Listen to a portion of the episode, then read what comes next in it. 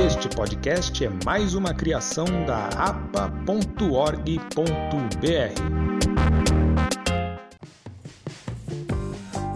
Este é o podcast da APA, aqui sempre conversamos sobre patrimônio cultural, cidadania e memória. O episódio é intitulado Atletismo em Guarulhos, História e Atualidade, parte 3.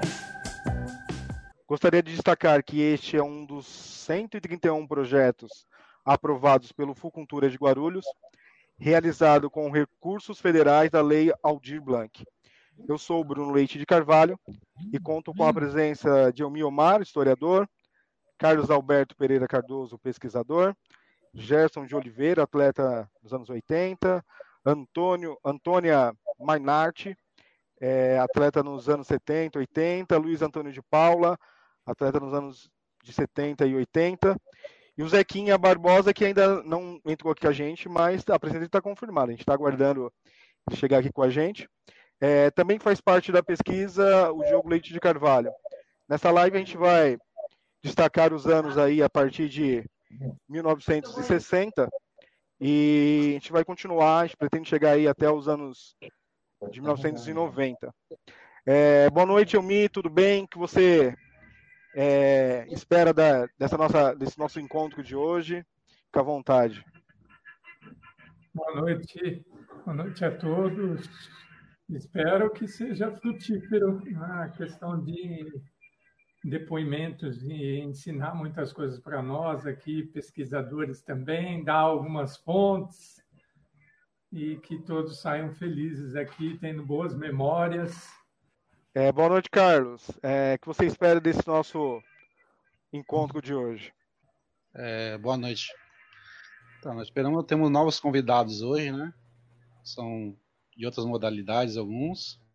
É, esperamos continuar, né? É, a história que começamos a, a, a, duas lives, né? Esperamos que as pessoas né, estejam gostando, né? Dessa história do atletismo e do pedestrianismo da cidade.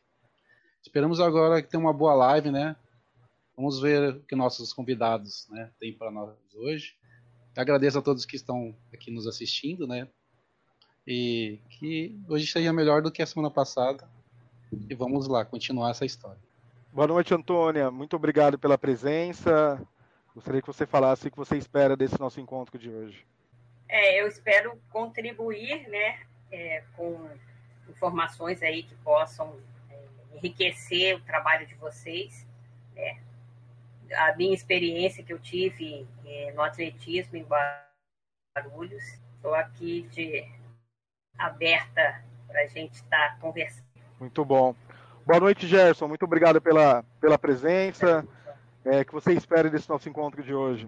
Boa noite a todos. Para mim é uma satisfação é, falar e relembrar momentos grandiosos aí na passagem nossa no atletismo e a gente tem muita lembrança, tem muita recordação e bastante significado na vida da gente, porque foi uma época assim no qual a gente é, tinha assim a equipe de Guarulhos como uma verdadeira família. Para mim é um prazer. Muito obrigado, Gerson. Muito obrigado pela presença. Boa noite, Luiz. É, obrigado aí tá, tá participando com a gente. Gostaria que você falasse um pouquinho é, do que você espera desse nosso bate-papo de hoje. Boa noite a todos aí, os co-irmãs a Antônia Mainart, Gerson, colaboradores. Para mim é uma honra, um grande prazer aí rever os amigos antigos de outrora, né, do atletismo paulista, atletismo brasileiro, e a nossa raiz ali em Guarulhos, cidade onde eu residi, é, após os 10 anos, com 15 anos me destaquei ali, né, na, nas provas do atletismo, nas Olimpíadas Guarulhense, ok? Que eu possa contribuir com um pouquinho que eu tenho aí, ok? Ah, Estamos muito bom. Aqui. Legal. É, gostaria de lembrar que o Clube do Livro da APA está disponível para quem quiser participar. O link aí está no começo do, dos comentários. Então é 10 reais por mês. A cada quatro meses você ganha um livro sobre a história de Guarulhos, sobre o patrimônio histórico de Guarulhos. É bem interessante e é bem facinho para con contribuir com a gente, tá? É... Carlos, gostaria que você iniciasse aí e falasse um pouquinho sobre aquele recorte que você encontrou sobre a organização do esporte em Guarulhos na década de 70. Gostaria que você iniciasse com essa sua fala. Então, eu eu acho legal voltar um pouco no tempo, né? Bom, a gente temos dois eventos no estado de São Paulo que são importantes para a sua formação do atletismo dos anos 70, que são os Jogos Abertos do Interior de 1936 e os Jogos Regionais, que também começaram em 1950, né? Jogos Abertos a partir de 38 já tem o advento do atletismo, né? E os Jogos Regionais a partir de 1953. Bom, a presença de Guarulhos nesses jogos é no começo ela é muito pequena, né? É, os esportes muito praticados naquela época, como o vôlei e o basquete, geralmente são os esportes que Guarulhos se destaca, né? Principalmente no período dos anos 50, dos anos 60. E conforme vão chegando os anos 70, né? Nós temos uma mudança aí política, né, social. Se a gente lembrarmos da metade de, século XX, Guarulhos se expande, né? Tanto economicamente como socialmente nós temos a chegada das indústrias, né? Uma industrialização que ela se torna até um pouco rápida, assim como a migração de pessoas para a cidade. Isso, é, isso causa um certo transtorno para a cidade, né? Mas uma coisa muito legal surgida nesse período são Associação de Amigos do Bairros, que entre outras coisas, reivindicações sobre saneamento básico, questão de transporte, uma das questões muito importantes que eles pediam era a educação, né? no caso, as escolas. E conforme é, as escolas iam aumentando na cidade, nós temos um modelo é, ginasial que a partir dos anos 60 o Estado de São Paulo implanta, né? Que a gente podemos pegar como modelo conselheiro crispiniano, né? que é um modelo muito mais ligado ao ginásio. Se a gente lembrar mais escolas, é, é, antigamente tínhamos as escolas isoladas, né? As escolas de primeiras letras, escolas muito mais voltadas né, ao aprendizado, né? E essas escolas tomam um rumo diferente. E a partir dos anos 70, nós temos um interventor na cidade, né?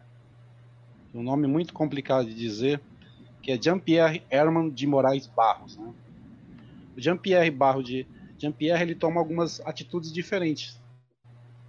Uma das atitudes que ele faz é, por exemplo, separar as secretarias, é, por exemplo, separando uh, serviços públicos da educação, da administração. E essa separação, ela cria a Secretaria da Educação. Né? A Secretaria da Educação, é, em 1970, ela recebe um aporte de 5.924.800 cruzeiros, né? E o, esse dinheiro parte dele vai para educação física e de esporte. O que podemos relacionar com as escolas, né? Com a expansão da rede escolar é, e com os ginásios já criados nos anos 60, Guarulhos começa é, a poder desenvolver atletas, né? Há, há uma, uma, uma coleta de atletas, principalmente no estádio da Ponte Grande, onde que há várias peneiras ali. Pelo menos com, com a presença ali do técnico Marcos Magnoni, é isso, né?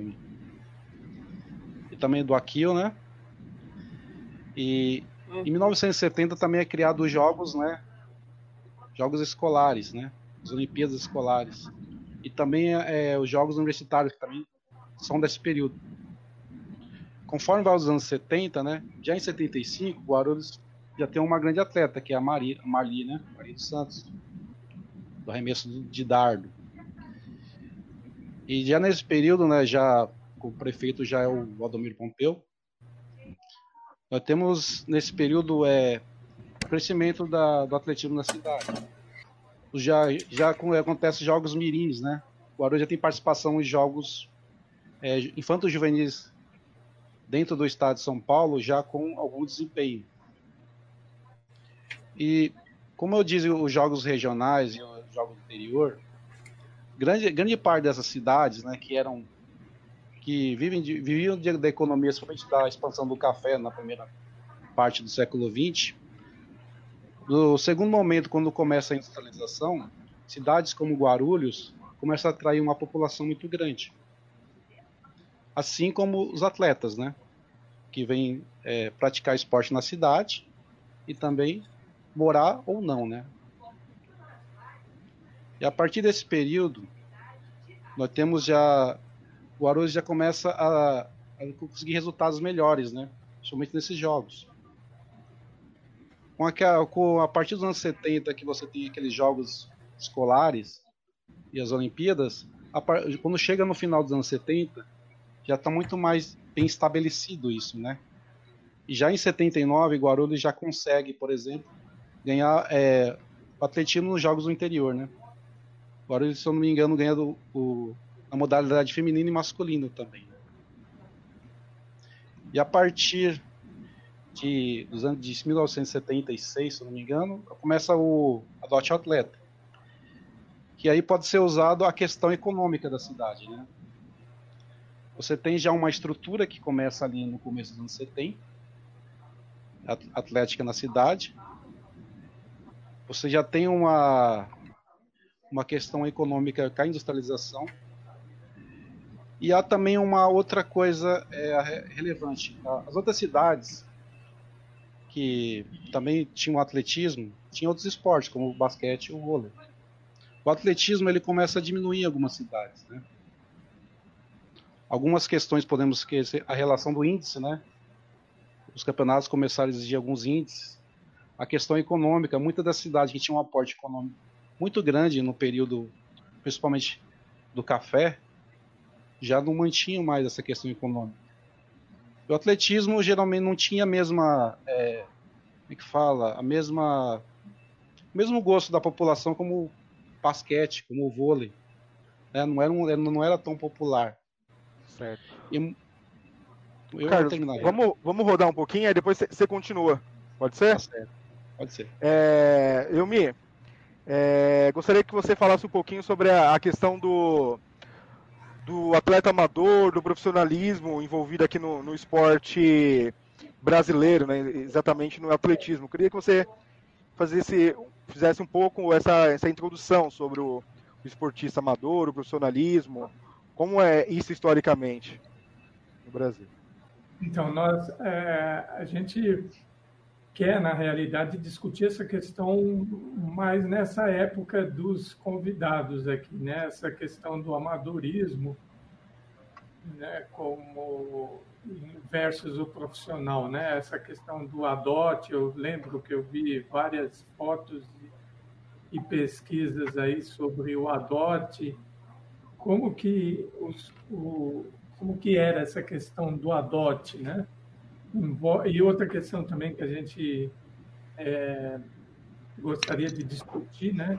É essa com eles era era a Associação Atlética Guaru era um clube, era da prefeitura ou era um, um clube que se tornou a prefeitura e depois não, houve alguma lei que mudou toda essa, essa, essa, essa que rege o atletismo, né? E aí passou a ser pela associação. O Wilson já deu uma adiantadinha, mas era bom a gente comentar é, sobre isso com eles. Aí depois eu falo mais um pouquinho. Então vamos seguindo, né? acho que vamos seguir naquela naquela mesma linha da, da outra live, né? Vou conversar com a Antônia. Antônia, eu gostaria que você falasse como você iniciou no atletismo, como foi seu primeiro contato com o esporte. Queria que você falasse bem do, do comecinho, como surgiu o interesse, e aí a gente vai contando a história de cada um. Muito obrigado, Antônia. Eu comecei no atletismo, eu nos, nos Jogos é, de Guarulhos escolares. É, na minha escola, eu só. É, a minha. É, o, o Zequinha entrou. Eu vou, vou seguir com o Zequinha, depois a gente vai continuando, tá? Boa noite, Zequinha. Conseguiu? Tá ouvindo a gente, Zequinha? Tô, eu, gente, desculpa aí, eu, eu, eu inclusive estou na sala de musculação aqui, tô estou distante, que eu sou, sou técnico, né? Mas eu, eu, a Celi ficou de confirmar comigo se realmente eu ia poder entrar para eu poder me organizar, né? Porque aqui eu, eu trabalho, né? Então, é, ficou meio complicado. Eu queria dar atenção para vocês aí, né? Eu peço desculpa, até porque normalmente eu, eu gosto de poder ver o Gerson aí, ver, ver a Toninha, ver Beleza. grandes amigos que, que, que fez, o, o, o Lid está aí, tem um monte de gente aí. Eu vi o Wilson, Davi, do Etro e a Celi. É sempre um prazer, né? Eu, devo muito à cidade de Guarulhos, devo muito ao esporte de Guarulhos, né? Eu acho que essas pessoas que estão aí me acompanharam, viram, sabem, e eu sou muito grato por isso, porque foi, foi de Guarulhos que eu vim para o mundo, né? Foi de Guarulhos que eu vim para o mundo. Então, eu acho que Guarulhos contribuiu muito para mim. Sempre foi um celeiro de atleta, né? E não tem como esquecer Guarulhos, até porque eu vivi, eu, eu, quando eu fiz a melhor marca do mundo, na época, em 83, eu estava treinando sob o, o, o Aquil, um treinador, no qual eu agradeço muito por tudo que ele fez, né? E agradecer toda esse, é, é, a equipe da época, né? de Wilson, Davi, de Celi, de Toninha, da minha irmã Elba, do, do Catito, do Agberto, do, do, Paulo Lima, da Márcia, né? E se a gente for falar aqui, tem o Etro, o Matioli, o Degivaldo e Sabiá, nós vamos falar aqui, a gente vai ficar aqui falando de tanta gente boa, era uma equipe muito unida, uma equipe muito competitiva, uma equipe no qual procurou né? Tinha grande parte, fazia parte da seleção brasileira. Desculpa, eu estou dentro de uma sala de musculação. E, mas eu queria só entrar e dar o meu recado. Eu achar assim que eu acho que precisa voltar, Guarulhos precisa voltar ao cenário que sempre esteve, sempre, sempre mereceu estar.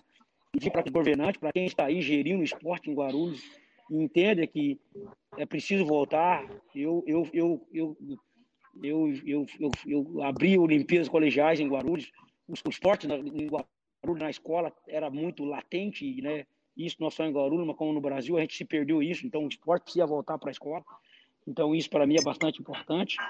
E eu acho que Guarulhos sempre é uma referência. Eu acho continuo, acho que Guarulhos merecia ter um centro, ter uma pista bastante importante.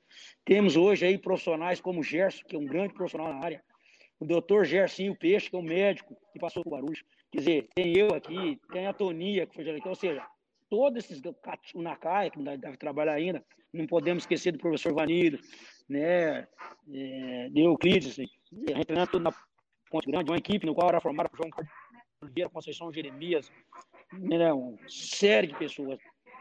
E isso me fez eu ser um atleta melhor. E todo esse pessoal aí fez eu ser um atleta melhor, uma pessoa melhor no sentido de competir, de ter a responsabilidade.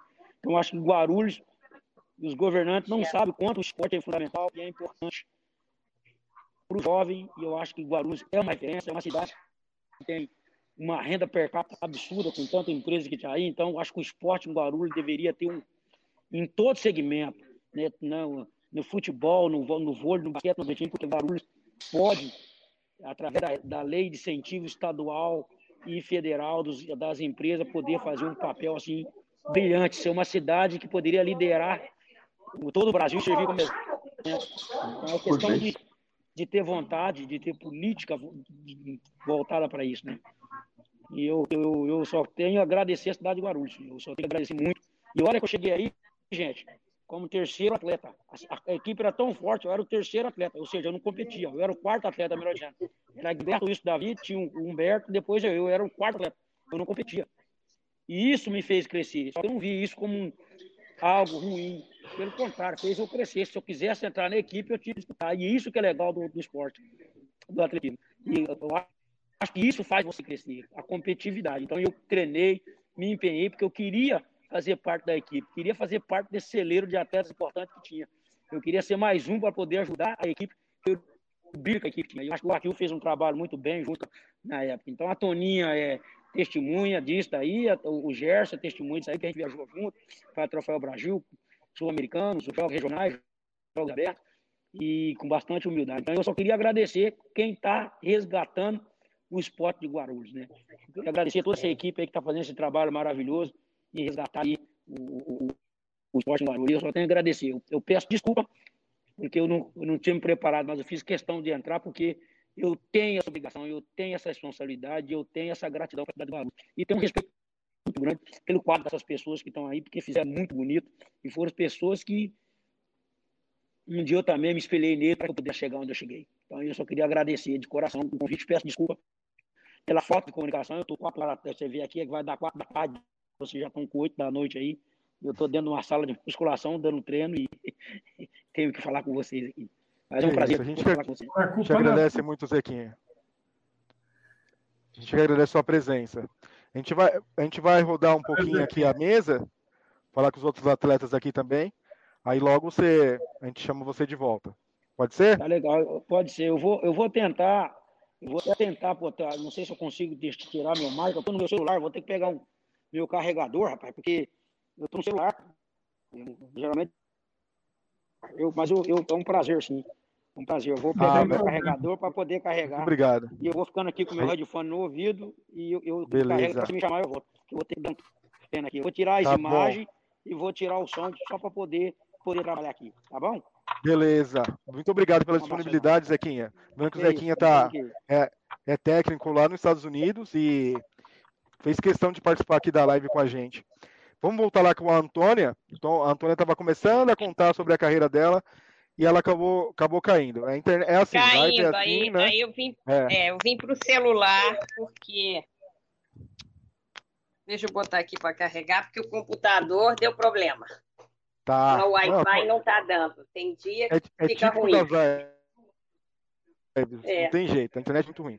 Então, Antônia, então é, agora que já está tudo certinho, começa a contar a sua história, como Isso. foi seu primeiro contato com o esporte, como você começou no é, atletismo. Meu primeiro muito obrigado pela presença. Foi, foi, na escola, né? E eu, a, a minha professora, ela era professora de handebol, então não tinha nada a ver com atletismo. E aí é, eu fui, alguns alunos foram selecionados para participar do campeonato estadual de, das escolas em Guarulhos e eu e ela é, fez a gente correr, né? Correr, saltar, tudo improvisado na escola. Eu fui em tudo, eu fui o segundo lugar. Uma amiga ganhou, ganhou na corrida, ganhou na distância e nós fomos para a competição no fim de semana. Só que a minha amiga que tinha ganho, ela não foi, ela faltou. Aí, nisso, eu ganhei os 50, ganhei a distância e a minha escola, é, que era o Frederico Protero, ganhou 4, 4 por 50. E logo em seguida, o Marcos Magnoni veio falar comigo se eu queria treinar. Né? E o que que eu... Eu tinha 11 anos na época. Falou, você vai ter um passe de, de ônibus e depois, no final, vão dar um leite. Era isso que a gente, né, que a gente ganhava. A única tá coisa é que, como você vai, você vai treinar três vezes na semana e você faz educação física duas vezes, você vai ser dispensado da escola. Então, eu só aprendi a jogar handebol, que foi meu, porque eu estava na quinta série, depois não aprendi mais nenhum esporte, porque eu fui para o atletismo e passei, comecei a treinar três vezes na semana e depois conforme a gente vai desenvolvendo, aí aquilo passou a ser toda semana, né? A semana inteira. Sábado a gente fazia treinamento fora, fazia no Bosque do Morumbi, né? Tudo era muito bacana. Foi assim uma experiência muito boa. É, no início eu tive assim uma resistência dos meus pais, porque nessa época assim fazer esporte não era uma coisa muito bem vista pela pelas famílias, assim, principalmente corrida, achava uma coisa assim muito masculinizada. E eu ainda cortava o meu cabelo curtinho nessa época, então ele falava assim, meu pai falava, pô, parece um menininho, ainda vai correr, né? E aí eu tinha um, um pouco de resistência. A minha mãe queria que eu, como, assim, eu, a minha mãe fazia de tudo para eu desistir. Ela, ela fazia, dava um monte, ela não dizia que assim, não vai, mas ela dava um monte de tarefas para ver se eu conseguia resolver tudo que eu desistisse, se não desistir. Aí depois as minhas duas irmãs entraram para a Faculdade de Educação Física em Guarulhos, e aí eu tive assim o apoio muito delas. Elas estudaram até as duas fizeram faculdade juntas, estudaram com a Marli, Marli dos Santos, e estudaram também com o pai do Wilson Davi, o pai dele foi fazer faculdade mais tarde. E aí eu fui assim tendo um apoio das minhas irmãs e a minha mãe foi foi já assim já aceitando mais, né? E aí foram foram vindo os resultados, né? Campeonato campeonato infantil, aí comecei correndo 50, depois a gente passa a correr 100 metros, aí depois vamos descobrir qual é a sua prova, né? Quando a gente é criança, a gente faz, né, de tudo. Ah, mas na realidade vi que eu não, não era de prova de 100 nem 200, né? Competia porque na equipe, quando a gente tinha, se não era o, o fim de semana, era só a prova, no outro não tinha, você ia eu fiz até epitato, que era pentatlo na época para assim, cobrir, para dar ponto para o clube e tudo. E aí depois descobri que a minha prova era 400, 400 rasos. Aí corri 400, corria 400 rasos e nisso é, eu fui para fui, fui selecionada, fui terceiro, fui segundo lugar, eu acho, na não, fui segundo no Campeonato Paulista, aí fui para o Campeonato Brasileiro, eu fui terceiro, fui selecionada para o Sul-Americano, que foi no Rio de Janeiro, em 1900 e... Deixa eu ver aqui, que a gente esquece, né? Foi em 1977, e aí é eu, Sueli, a, a Carioca, a Nilza, eu esqueci o nome da mineira. Nós batemos o recorde sul-americano, que durou muitos anos, né? Sueli era a Sueli Ha, a Sueli de Santo André, que era, era excelente nos 400. E aí, depois, é, é, houve uma aprovação das mulheres fazerem algumas provas que a gente não fazia. A mulher, naquela época, não fazia 400 com barreira, não fazia salto triplo, não fazia vara. E aí foi autorizado. E nisso, o Aquil falou assim: você não quer, porque você assim, você voa nos 400, e aí eu corria até, de vez em quando, corria 800, mas nunca gostei de 800, não era, não era a prova que eu. Mas ele falou assim: olha, você tem uma velocidade prolongada, vamos, vamos, vamos, vamos treinar a barreira? Né? É, só que eu não tenho técnica, né? Eu, e umas vezes, eu, eu competi no, no pentatlo, isso, e eu eu, os 100, os 80 com barreiro, 100 com barreira, eu nunca consegui passar com três, três passadas, eu passava com quatro. Então, eu, alter, eu alternava as passadas, passava com a direita e a esquerda, direita e esquerda. E o Elias, lá de, de Santos, ele falou assim, gente, como é que você consegue passar com as duplas? falei, nem eu sei, não consigo dar três passadas.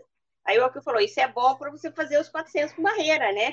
Que aí não tem, você não precisa contar e nada. E aí eu comecei a treinar, treinar, e aí, quando teve um GEBS, aí já estava autorizado, mas ainda não estava, é, ela não estava incluída ainda nos campeonatos.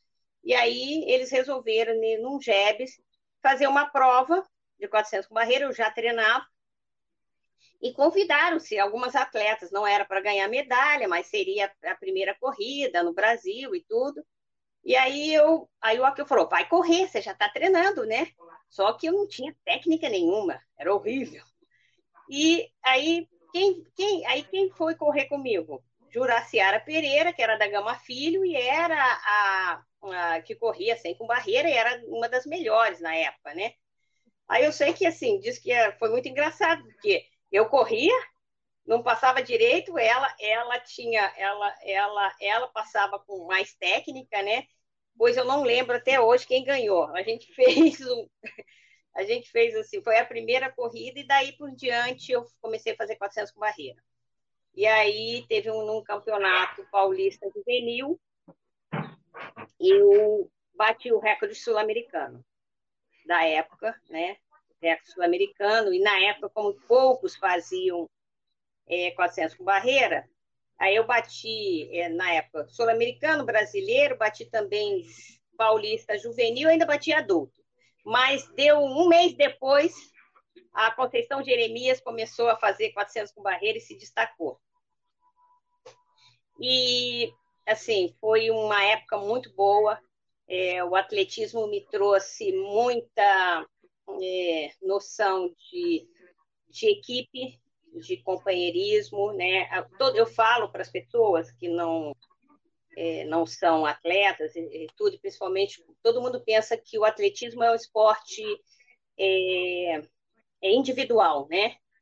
Eu falei assim, ele, ele não é individual, né? ele é individual, mas você tem um coletivo, porque todos precisam estar tendo os resultados bons, você tem que torcer para os outros para que a equipe continue forte, para que a equipe mantenha todos, todos os benefícios, todos, né, para quem é, tem o, o, o apoio de, de, de, um patrocínio e tudo.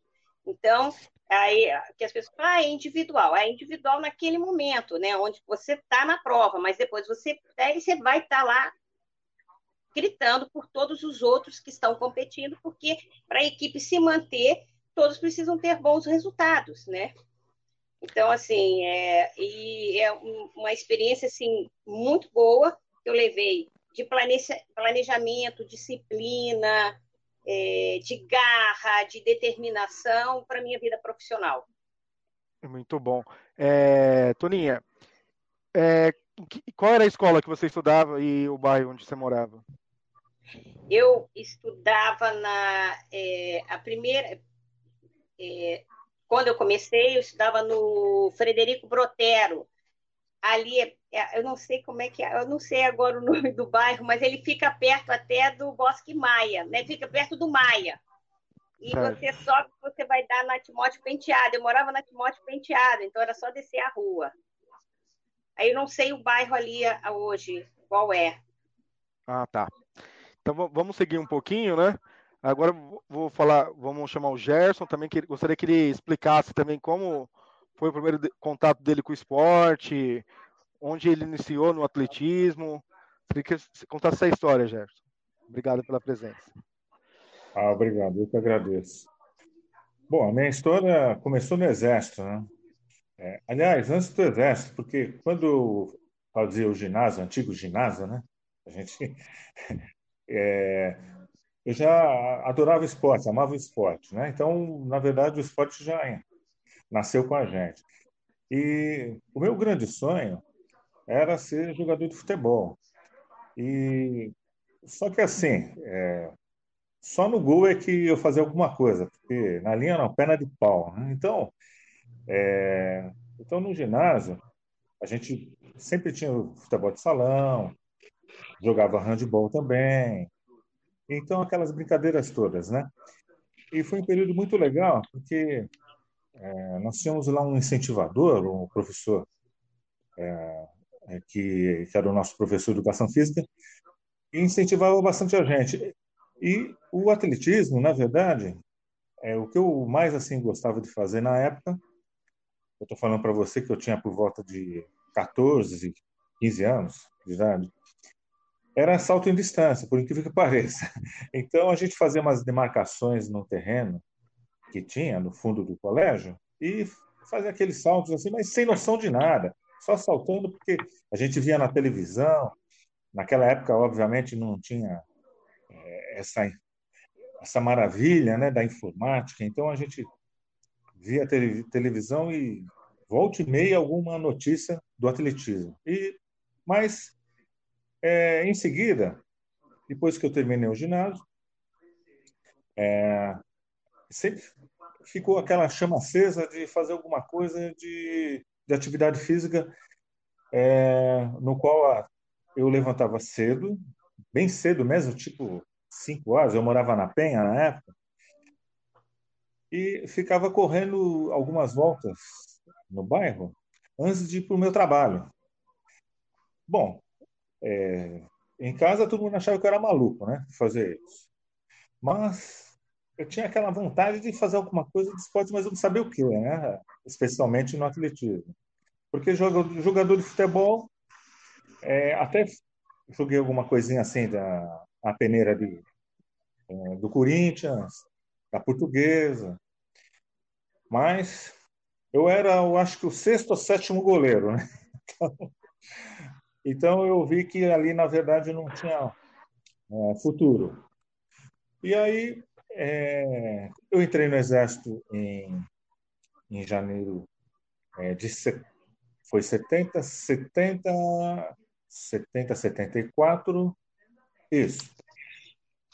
Foi em 70. E, e aí, no Exército, é, desculpa, 75. 75 foi que eu é, me alistei no Exército.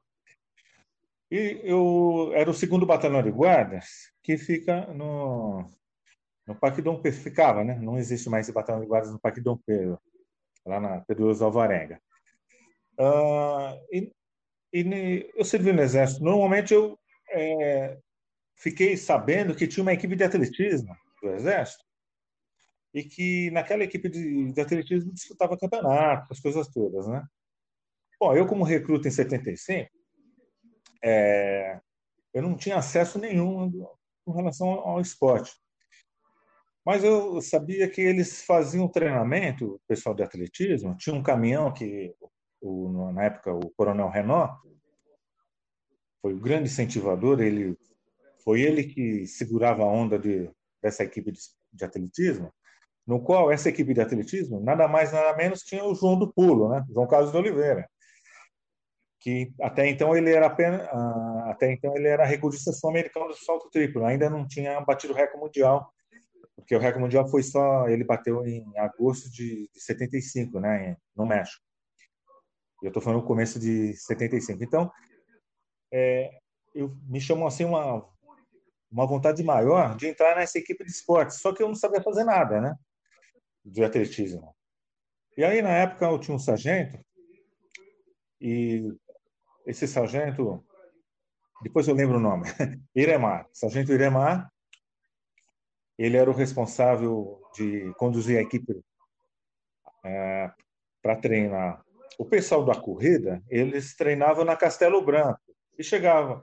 Só que era um grupo de corredores que iam no caminhão, tinham o lanche, e na Castelo Branco, é, eles é, paravam um determinado é, local, a Castelo, no qual a pista central, que é, eu não sei agora, mas era um gramado, o pessoal desembarcava ali, o pessoal corredor, e iam correndo tantos quilômetros para frente.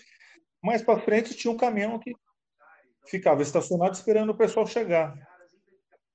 Para mim entrar na equipe de esportes, que eu fui falar com o sargento Elemar, ele falou: olha, é, se você quiser acompanhar a gente, você pode fazer um treino com a gente. E aí o que acontece? Eu não sabia que o teste era esse.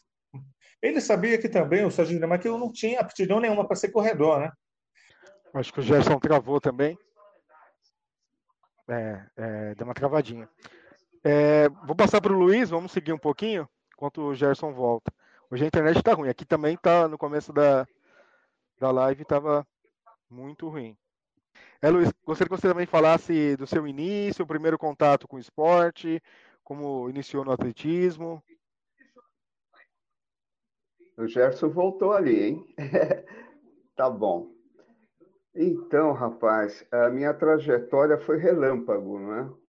Eu saí da Zona Leste, meu papai foi sorteado com uma casinha popular lá no fundão de Guarulhos, bairro Arudo Veloso, na época, né? E devia ter o quê? Uns, uns 12 anos de idade. E eu me destaquei mesmo, foi na escola do Jardim São João, ali ao lado do bairro Arudo Veloso, no ginásio. E no ginásio é, nas aulas de educação física, o nosso querido, saudoso professor, professor Jurandir, é, pediu para nós fazermos um teste né, nas aulas de educação física para ver qual a prova a gente se destacava e se tínhamos interesse de participar das Olimpíadas Guarulhenses. É, o ano 1975. E eu me destaquei é, nas provas de salto salto em distância um pouquinho. E a, a melhor mesmo que eu me destaquei saltando 1,45m, 1,50m, foi a prova de salto em altura. E também nas provas de, de corrida, revezamento e etc. foi quando é, participei na prova do salto em altura, revezamento 4 por 100, e me destaquei mesmo na prova do salto em altura, saltando na época 1,50. E o segundo, eu fiquei em segundo lugar. Primeiro lugar ficou Luiz Carlos Viciano, que era da Ponte Grande, né? E por teimosia do técnico lá, Marcos Magnoni, ele teve que saltar mais que eu alguns centímetros para poder ganhar a prova. Bom, é, fiquei em segundo lugar, vice-campeão, e fui convidado por eles a participar da equipe de atletismo de Guarulhos. E como a, a colega é, disse, era não tinha salário, não tinha nada, mas tínhamos lá o quê? Um lanche, um copo de leite, leite com morango, muito gostoso, e um passe, né? Dois passes de ônibus, um para ir e outro para retornar. E na época é, foi interessante. Não tinha que ficar fazendo nas horas de folga, então é, vamos lá treinar, vamos participar da equipe. E alguns meses depois eu fui me destacando, me destacando, me destacando. Foi quando eu participei, salvo engano, de uma prova, de uma competição no clube hebraica, onde, é, onde eu consegui saltar na época, ganhando uma, uma, uma medalha de bronze, saltando 1,65. Continuei treinando, participando da equipe, conhecendo essas feras, né? muitas feras lá no atletismo, parte feminina, masculina, e realmente foi uma mudança de comportamento. Você sai ali da, um bairro ali que considerado muito perigoso, era bem ermo, ficava no pé da serra, muitas vezes você tinha que atravessar rios, lagoa, é, barulho do avião, que era a base aérea, era encostado. E eu ficava a metade do dia, né, durante uma semana, segunda a sexta, treinando no Ponte Grande de Guarulhos. Foi onde eu conheci o Marcos Magnoni, aqui o Matsura, Ivanir Acosta, Euclides e os colegas demais. E eu só me destaquei realmente na prova do salto em altura. Fui campeão paulista, infanto juvenil, campeão estadual, participei dos troféus Brasil, ficando às vezes em quinto lugar, quarto lugar, e me impressionava quando eu via os campeões dessas provas saltarem dois metros, dois metros e dez, como Bortolossi e etc e tal, né? E para a minha pessoa foi um grande êxito. Foi dali que a minha mudança de caráter né, foi modificando, foi modificando muito. Então, aquela já chegou à fase de adulto, a fase de 17, 18 anos de idade. Você tinha que ter um comprometimento com a família. E eu, eh, na época eu precisava trabalhar e conversei com o Aquil, que era muito amigo, era responsável assim pela nossa nosso crescimento da adolescência, foi quando surgiu lá a bolsa Adote um Atleta. E eu representei lá por uns dois anos é, é, Contabilidade Ramos, que era do senhor Valdomiro Ramos, né, secretário de Planejamento da Prefeitura. E foi onde eu fiquei segurando lá mais dois anos. E com essa bolsa ajudou bastante né, durante esses dois anos, ajudei bastante um pouquinho a minha família, e de lá eu fui para o Estado como funcionário, né? entrei na Polícia Militar, me aposentei lá na Polícia Militar e me destaquei nas escolas de, de educação física, mas fiquei 15 anos eh, na escola de sargento, na, no departamento de educação física. Então eu fui, encostei, né? Realmente encostei 15 anos. Não fui para a rua e fiquei no departamento de educação física da escola de sargentos. Isso foi magnífico, porque tinha lá o, um capitão que foi árbitro da Federação Paulista de Atletismo, de, é, capitão Getúlio Gracelli, e ele me reconheceu, ele falou, oh, você vai ficar aqui na escola de sargento, eu já te conheço, é, já sei quem você é, sua idoneidade, e daqui você fica até quando você querer. Então, devido ao atletismo, à formação de atleta, eu só tenho a agradecer. Muito bom. Né? Então, eu fui, nesse tempo aí, campeão paulista umas três vezes, campeão estadual, Troféu Brasil, eu me lembro, jogos regionais, jogos abertos do interior. A última vez que eu participei dos jogos é, abertos do interior americano, eu fui campeão. E minha trajetória foi curta, mas foi magnífica, como eu relatei, pela formação de caráter. E eu Ô, Luiz, vi muitos como funcionava o ADOT? aí. Ô, Luiz, como funcionava o ADOT? O ADOT era foi um, mínimo? um plano. Como era? Era um salário mínimo, na, na, na, realidade. Né? Na realidade, era uma, uma força que eles davam para uma bolsa para você complementar seus estudos, né? para alimento, aquela coisa toda. Mas ajudou muito, ajudava bastante. Eu não tenho a reclamar. Aí quebrou o contrato. É, dos 18 aos 19 anos, eu tive que é, é, me manter, manter minha família. Papai, mamãe, os irmãos foi quando eu entrei no Estado e abandonei o, o atletismo e me dediquei ao meu trabalho. Mas o meu reconhecimento, como eu disse, no trabalho foi devido ao atletismo. E pela escola de sargento, passou muitos atletas é, anteriores que, que, nós temos que reconhecer, reconheceram, né? Que de lá nós tivemos confraternizações, e cada um foi para um determinado local, e foi assim. Então, eu tenho muito a agradecer a Guarulhos, agradecer aos técnicos, professores, amigos, amigas, companheiras, e eu era muito humilde, e foi de lá que eu aprendi muita coisa, até copilando de cada um, vendo o jeito, o estilo de cada um, e foi muito bacana essa formação. A minha formação, repito, é, infanto-juvenil para adulto, foi devido ao atletismo de Guarulhos. Ok? Certo, é muito bom, né? Eu acho que o, esporte ele, ele cumpre essa questão da, da formação né, do, do, do ser humano, né?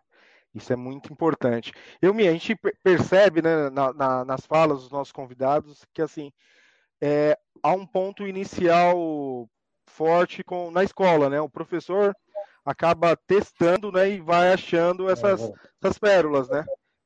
Eu acho que é, é, é assim que, que acontece é, o, na maioria dos casos. O né? professor, né? na realidade, ele substitui nosso papai, né? Ele substitui é, nossa mamãe, ele toma conta da gente, acolhe e ele é, estipula, olha, o caminho é esse, participa, vai, sai dali, vai, me, é, me siga e depois você segue o seu caminho. E foi isso que eu fiz. É isso aí. É, eu me acho que então a, questão da na educação, o esporte, a, a, a, questão do esporte surge no, na educação, na escola, né, Umi? Acho Sim. que isso foi se perdendo também um Sem pouquinho. dúvida. Naquele tempo, naquele tempo tinha os professores que trabalhavam na escola e trabalhavam, né, eram incentivados a trabalhar a educação física de base, né, que era fortalecer o indivíduo. Então, quando eu lembro de, de eu estudava no Dom Paulo ali atrás do estádio e tinha uma caixa de salto de areia, inclusive onde às vezes a gente matava a aula também. E, mas era usada quando não tinha aula, né? Quando tinha aula era usada para treinar. Então, é, do Jardim São João, aí nós formamos a primeira escola estadual no, no Haroldo Veloso. Do Haroldo Veloso, eu terminei, fiz o, o, terminei o colegial ali no Dom Paulo Rolim Loureiro, do lado. Aí depois fui seguir meu caminho, muito bom mesmo. Você lembra da caixa de areia lá atrás, né? no laboratório lá? Lembro, lembro sim. Então... lembro sim. Aí o que nós o que o professor fazia era incentivar realmente o esporte base, né? E nessa época calhou de grandes nomes né, estarem lá em Guarulhos, e aí os convidados vão falar, como o Marcos, Marcos Magnoni, que, que é dono da Aqua Sport, né? Está bem velhinho, parece que está doente agora, né? Mas que ele, ele incentivou assim centenas de pessoas, centenas de jovens a treinar, né? Foi todo um, uma, uma, um esforço dessas pessoas, né? De educar essas crianças, né? Tinha essa questão também da, do regime é militar, favorecia isso, né? Que usava isso para para disciplinar os alunos também, e o esporte é uma maneira de disciplinar. E, e infelizmente, com a decadência do, do, desse incentivo de formação desse tipo de professor que, que, que tinha várias habilidades, mas tinha a habilidade principal de treinar o indivíduo, né? E aí é, é, quando o Herman de Moraes faz o estádio, aí tem um centro que as pessoas ocupam lá, né? Esses professores vão lá, como já foi citado aqui, o Ivani, o, o Euclides, e todos esses, né? Euclides. Eu lembro de treinar com ele, eu era pequenininho. Esses dias eu estava pesquisando as fotos aí de vocês e eu me vi lá, estranhão, com a blusa azul. Eu sempre andava com a blusa azul. Tímido pra caramba. É. E fazendo as coisas, né? Então, hoje, isso é o que falta, eu acho. Então, né? pra... Investimento, né, Luiz? Pode falar. E nós tínhamos uma grande vantagem, né? É, Guarulhos, é, juntamente com mais dois municípios na época, é, parece que Osasco e São Bernardo, era três potências é, em comércio e indústria. E eram incentivadores do esporte, não é? é? Salvo engano. Foi onde começou aquele incentivo da campanha do Atleta para a, a, esses, essas prefeituras e, e diversos esportes, né? como atletismo, voleibol. Foi muito bacana, isso incentivou muito a gente. Né? É, com certeza. Será que o Zequinha tá ouvindo a gente aí? Ele tá com, com a tela fechada? Tô, tô. Tá ouvindo, Zequinha? Tô ouvindo, tô ouvindo tudinho, então. É. Ah, bacana. Ah, eu queria agora que você falasse como, como você chega em Guarulhos, como foi a sua contratação. Eu gostaria que você explicasse um pouquinho da sua chegada em Guarulhos, como você foi se organizando aqui na cidade. Você viu, gente, ó.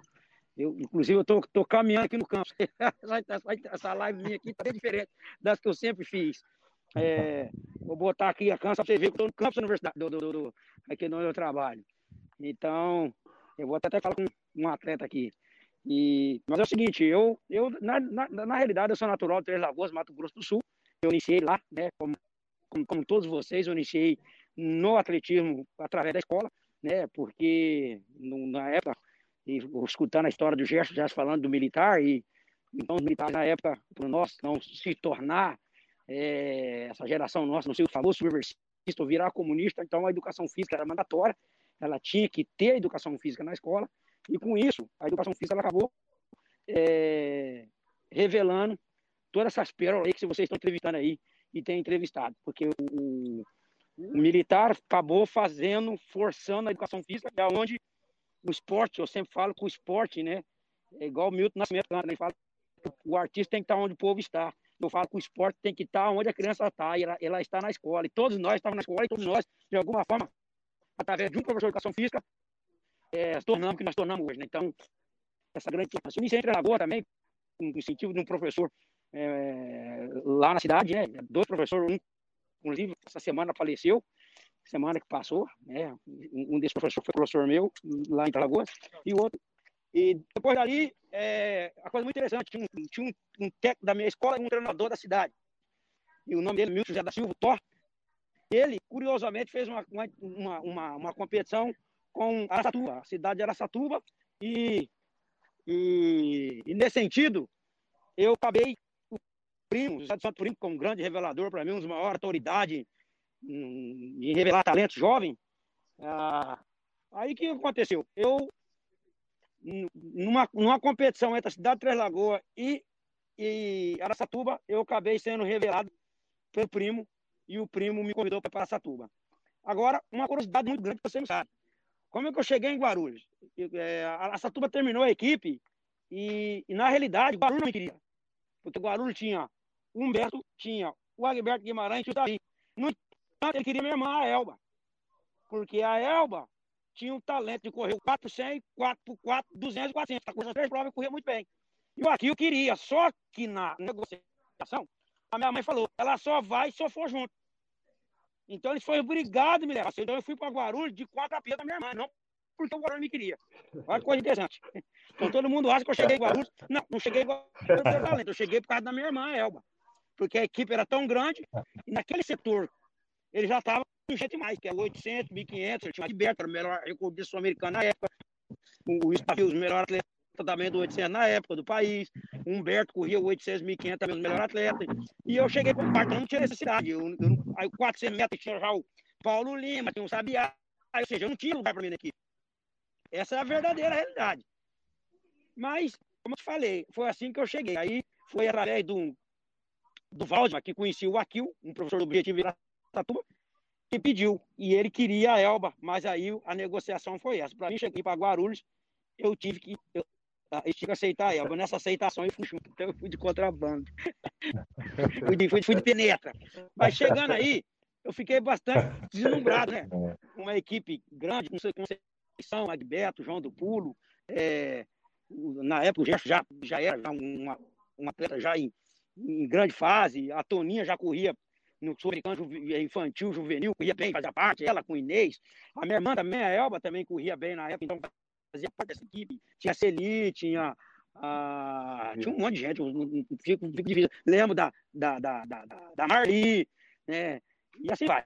Cheguei na equipe, Celso Pereira, é, Chicão, e eu nessa equipe, nessa constelação de atleta nacional, e eu falei assim, eu preciso brilhar aqui também, porque aqui só tem gente boa, te dá um jeito de brilhar, porque senão eu vou ser ofuscado para. Então eu comecei a treinar, comecei a me dedicar, né? E, o, e, e na época, e, com muito empenho, né? E, e, comecei a treinar bastante. O, o Gerson vai saber disso, porque o Gerson ia na casa do atleta, morava na casa do atleta. E ali tinha, morava 16 pessoas, entre jogadores de voleibol, de basquete, de atletismo, de handball, tudo morando na casa do o Gerson, às vezes passava lá e pegar um queixo, então ele ia lá. O Gerson sempre foi um cara assim, muito amigo, uma pessoa muito querida, muito. O Gerson é uma coisa muito boa, o Gerson, sempre quis falar isso para você, mas ele sempre foi um cara carismático, caridoso, sempre com aquela paciência. Eu até abusava da paciência dele, eu falava para ele, assim, eu, eu, eu falava que ia bater nele, né? Mas só, era só tudo brincadeira. era só brincadeira. Mas o, o legal de tudo isso é que eu treinando com essa constelação de atleta e todo mundo focado, e todo mundo tinha orgulho de representar Guarulhos, Brasil, porque a gente tinha que ganhar o Brasil, ganhar jogos abertos, jogar regionais. Esse espírito da competitividade é latente dentro da equipe. E a equipe era muito unida porque todos, como a Toninha falou, embora o esporte individual, mas a equipe precisava de cada um para poder vencer as competições. E isso era muito legal. E esse espírito competitivo da equipe de Guarulhos fazia com que você crescesse, ou você e se mais um para ajudar a equipe, ajudar bem, ou você não ia para lugar nenhum. Porque a maioria dos ali era até de nível de seleção brasileira. Então a competição minha não estava nem com os outros clubes, estava ali em Guarulhos. Os maiores competidores meus estavam dentro de Guarulhos. Né? E os maiores incentivadores, incentivadores meus também estavam dentro de Guarulhos, porque você vê, ah, a Toninha foi para a Sul-Americana, não sei para onde, viajou não sei para quê, fulano está viajando não sei para onde. Eu falei, pô, cara, eu, eu não viajava, eu não ia para lugar nenhum. Eu falei, não, gente, preciso treinar, preciso também fazer parte desse, dessa constelação. Então, tinha o João do Pulo, o Celso Pereira, Pan-Americano de 79 em Porto Rico, né? o Gerson o americano Então, tudo isso nos ajudou, nos, nos moldou, nos cresceu. E os treinadores ali dentro, o Aquil, o Euclides, o Evani, todos eles, muito, com muita honestidade, com muito trabalho duro, né? E, e nos incentivava a nos dar o melhor. E eu, graças a Deus, comecei a ganhar o lugarzinho no sol na, na equipe, comecei a fazer resultado, fui fazendo resultado, que até que em 1983 eu fiz uma melhor marca do mundo e acabei vindo aqui para os Estados Unidos.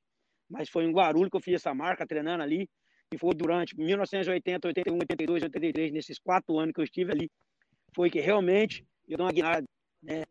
eu dei uma mudança drástica na minha vida, é, treinando em Guarulhos, que eu atingi o nível que é se esperar, o primeiro nível de se tornar um atleta de alto rendimento, de, de, de se pensar em alto rendimento, foi na equipe de Guarulhos, porque ali todos tinham, era pessoa nesse nível. Então você não tinha como você pensar de outra forma, porque todos eles pensavam já como atleta de alto rendimento. E olha que a gente não tinha muita coisa, a gente não tinha muito incentivo. Eu fui adotado pelo Banco Oeste, eu e o Biga, se demais teve Venâncio, fui adotado pelo Banco Noroeste. Eu uma foto aqui, se tivesse me preparado, eu mandaria agora para vocês, um arquivo que preparei, mas agora estou no meu celular.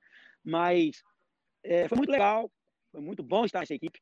É, como eu falei, tanto quem está naquela equipe fez parte dessa família de Guarulhos, todos são amigos até hoje. E graças a Deus, graças a Deus, todos que passou por aquela equipe, passou por aquele lugar ali, todos se tornaram gente como ser humano. Todos. Eu não conheço nenhum que passou por, por Guarulhos que não tenha Hoje eu vejo o Gerson aí dando aula no Instagram, aula de, de personal, etc e tal. A Toninha trabalhou na área da comunicação. Né? Eu sou formado em educação física, estudei marketing nos Estados Unidos. É, o Luiz acabou de falar na formação dele militar na polícia, militar, porque todos, então você vê na CAIA, e aí você vê todos que passou por ali. Eu acho que a minha irmã hoje, ela não é mais atleta, mas ela era diretora administrativa no Walmart aqui, então ela não ela do esporte, mas o esporte nos mudou e Guarulhos teve a sua contribuição, teve a sua cooperação, e isso para mim foi muito legal, é um prazer estar falando com esse grupo todo, para rever todos esses meus amigos, são pessoas maravilhosas, pessoas que realmente fez a diferença na minha vida. Estou sendo muito honesto com vocês porque fez, porque Guarulhos me ensinou a dar o primeiro passo de como se tornar um atleta de alto rendimento, um alto nível. Então, e foi aí que eu fiz meu grande resultado, foi aí que eu saí para o mundo, foi aí que o mundo viu pela primeira vez, de fato, foi correndo em Guarulhos. Então, para mim é um orgulho muito grande é, poder estar aqui. Eu tenho um, uma fase difícil em Guarulhos também. Confesso para vocês. Tive uma fase, uma fase difícil, bastante difícil. É, a coisa não foi igual assim, não. Eu me lembro que em 1983, no ano do Pan-Americano, eu sempre uma pessoa contundente. Nós, o Gerson talvez deve saber essa história, ficamos, incrível que pareça. Naquela época, as eleições eram um pouco diferentes. A eleição de governador e deputado era num ano, e o dos, do, do, do, dos, era tudo no mesmo ano, não era hoje, num ano e no outro. Era tudo junto. Então você elegia prefeito, deputado, senador, governador, tudo junto. E houve uma mudança na prefeitura municipal e ia trocar de secretário, e nós ficamos três meses comendo batata no ano Pan-Americano. Três meses. Três meses. Comia batata assada, batata cozida, purê de batata, batata com batata, treinando pro Pan-Americano de 83. Uma coisa incrível. Eu passei, você sabia que você não sabe, mas eu fui mandado embora da equipe do Guarulhos. Fui mandado embora. Porque na época. Por quê? Por que, Zequinha? Qual o motivo de você Na época era diretor o Magnônio. Ele tinha uma coisa com, com política como aquilo, que na época não sei porquê, que não, não, não veio, era atleta, e aí ele, não sei se, não sei por qual era a razão, nunca tive nada contra ele, eu acho que isso é, faz parte, não estou aqui nem julgando, só estou relatando, mas foi muito engraçado, porque na época não tinha, eu fui pedir um aumento, porque eu precisava treinar melhor, e aí não teve como. Mas a história, eu conto essa história, porque essa história foi muito importante, porque quando isso aconteceu, o Aquil foi tentar explicar, e eles negaram para mim, o Euclides Fortuna bateu na mesa e falou assim, ó, vocês não sabem o que vocês estão fazendo. Porque se, vocês não sabem o que vocês estão fazendo. Esse garoto vai virar a mesa em cima de vocês e eu quero ver como é que vai ficar vocês. E aí, dois meses e meio depois, eu fiz a melhor marca do mundo, ganhando o Troféu Brasil, ganhei do Joaquim e acabei indo para os Estados Unidos. Foi muito, foi muito engraçado essa história, uma coisa que, que eu não esqueço, porque eu, eu, eu naquele momento não era para mim o dinheiro, mas o ambiente da equipe me manteve ali. Então eu morava na casa da Teta, com o Brito, com bastante, o Chicão ia lá, Conceição, a casa da menina. Aquele ambiente era saudável. Então, para mim, não era o dinheiro, mas um ambiente, aquele ambiente, aquela atmosfera desses atletas é que me movia. Era o meu combustível. Se eu saísse desse ambiente, eu perderia todo esse combustível. Então, eu continuei treinando, porque todos eles me incentivaram. Não, cara, não, aqui a gente ajuda, a gente precisar de grana, a gente dá um jeito aqui, mas você não pode é perder. E o projeto que eu tinha com aquilo. Porque eu falava aquilo eu queria para o Campeonato Mundial, queria para o Pan-Americano. E que nada ia me parar. Então não era essa situação que ia me parar. Então eu dei continuidade, mesmo eles não me dando o que eu queria. Aí eu, Deus muito bom, e quando eu fiz a melhor marca do mundo, aí eu acabei ganhando uma bolsa de estudo para vir aqui treinar junto com o Joaquim, com a Gilberto. E aí foi, foi história. Mas eu sou muito agradecido por, por Guarulhos, por tudo isso, por todo esse contexto. Todo esse contexto foi enriquecedor. Não vi nada que me que eu possa diminuir. não pelo contrário, só tenho alegria, muita felicidade de ter parte desse grupo seleto de atletas. Para mim, assim, é, é, muito importante. Eu só queria que o Guarulhos desse encarecimento aos políticos, às pessoas que estão façam que o Guarulhos volte para o cenário que ela merece no esporte. Só isso. Muito bom, Zequinha. Acho que é, é bem legal. Oi? As fotos chegando aí. É muito legal essa sua declaração. Essa foto que é legal, né? É, é muito legal é, você contar essa é, sua história, porque assim, hoje, né, onde era a casa do atleta, ali no, na, no Jardim Leda, tá abandonado. O parque ali, uhum. o Bosquinho, né, como a gente conhece, ele tá, tá, tá abandonado. O, o, o que era o uhum. alojamento foi destruído já há alguns anos, né? E aí a gente perde uhum. de revelar novos atletas, né? Eu acho que isso é muito triste, assim, pro, pro esporte no, no, Brasil. Poxa, esporte aquela Olimpíada cidade. de Guarulhos que eu abri, tinha uma Olimpíada. Viu? Tinha aquela Olimpíada, Olimpíada de Guarulhos, os Jogos Guarulhenses, escolares, não sei o que, que eu, inclusive eu abri ele é, no ano de 81, se me fala a memória.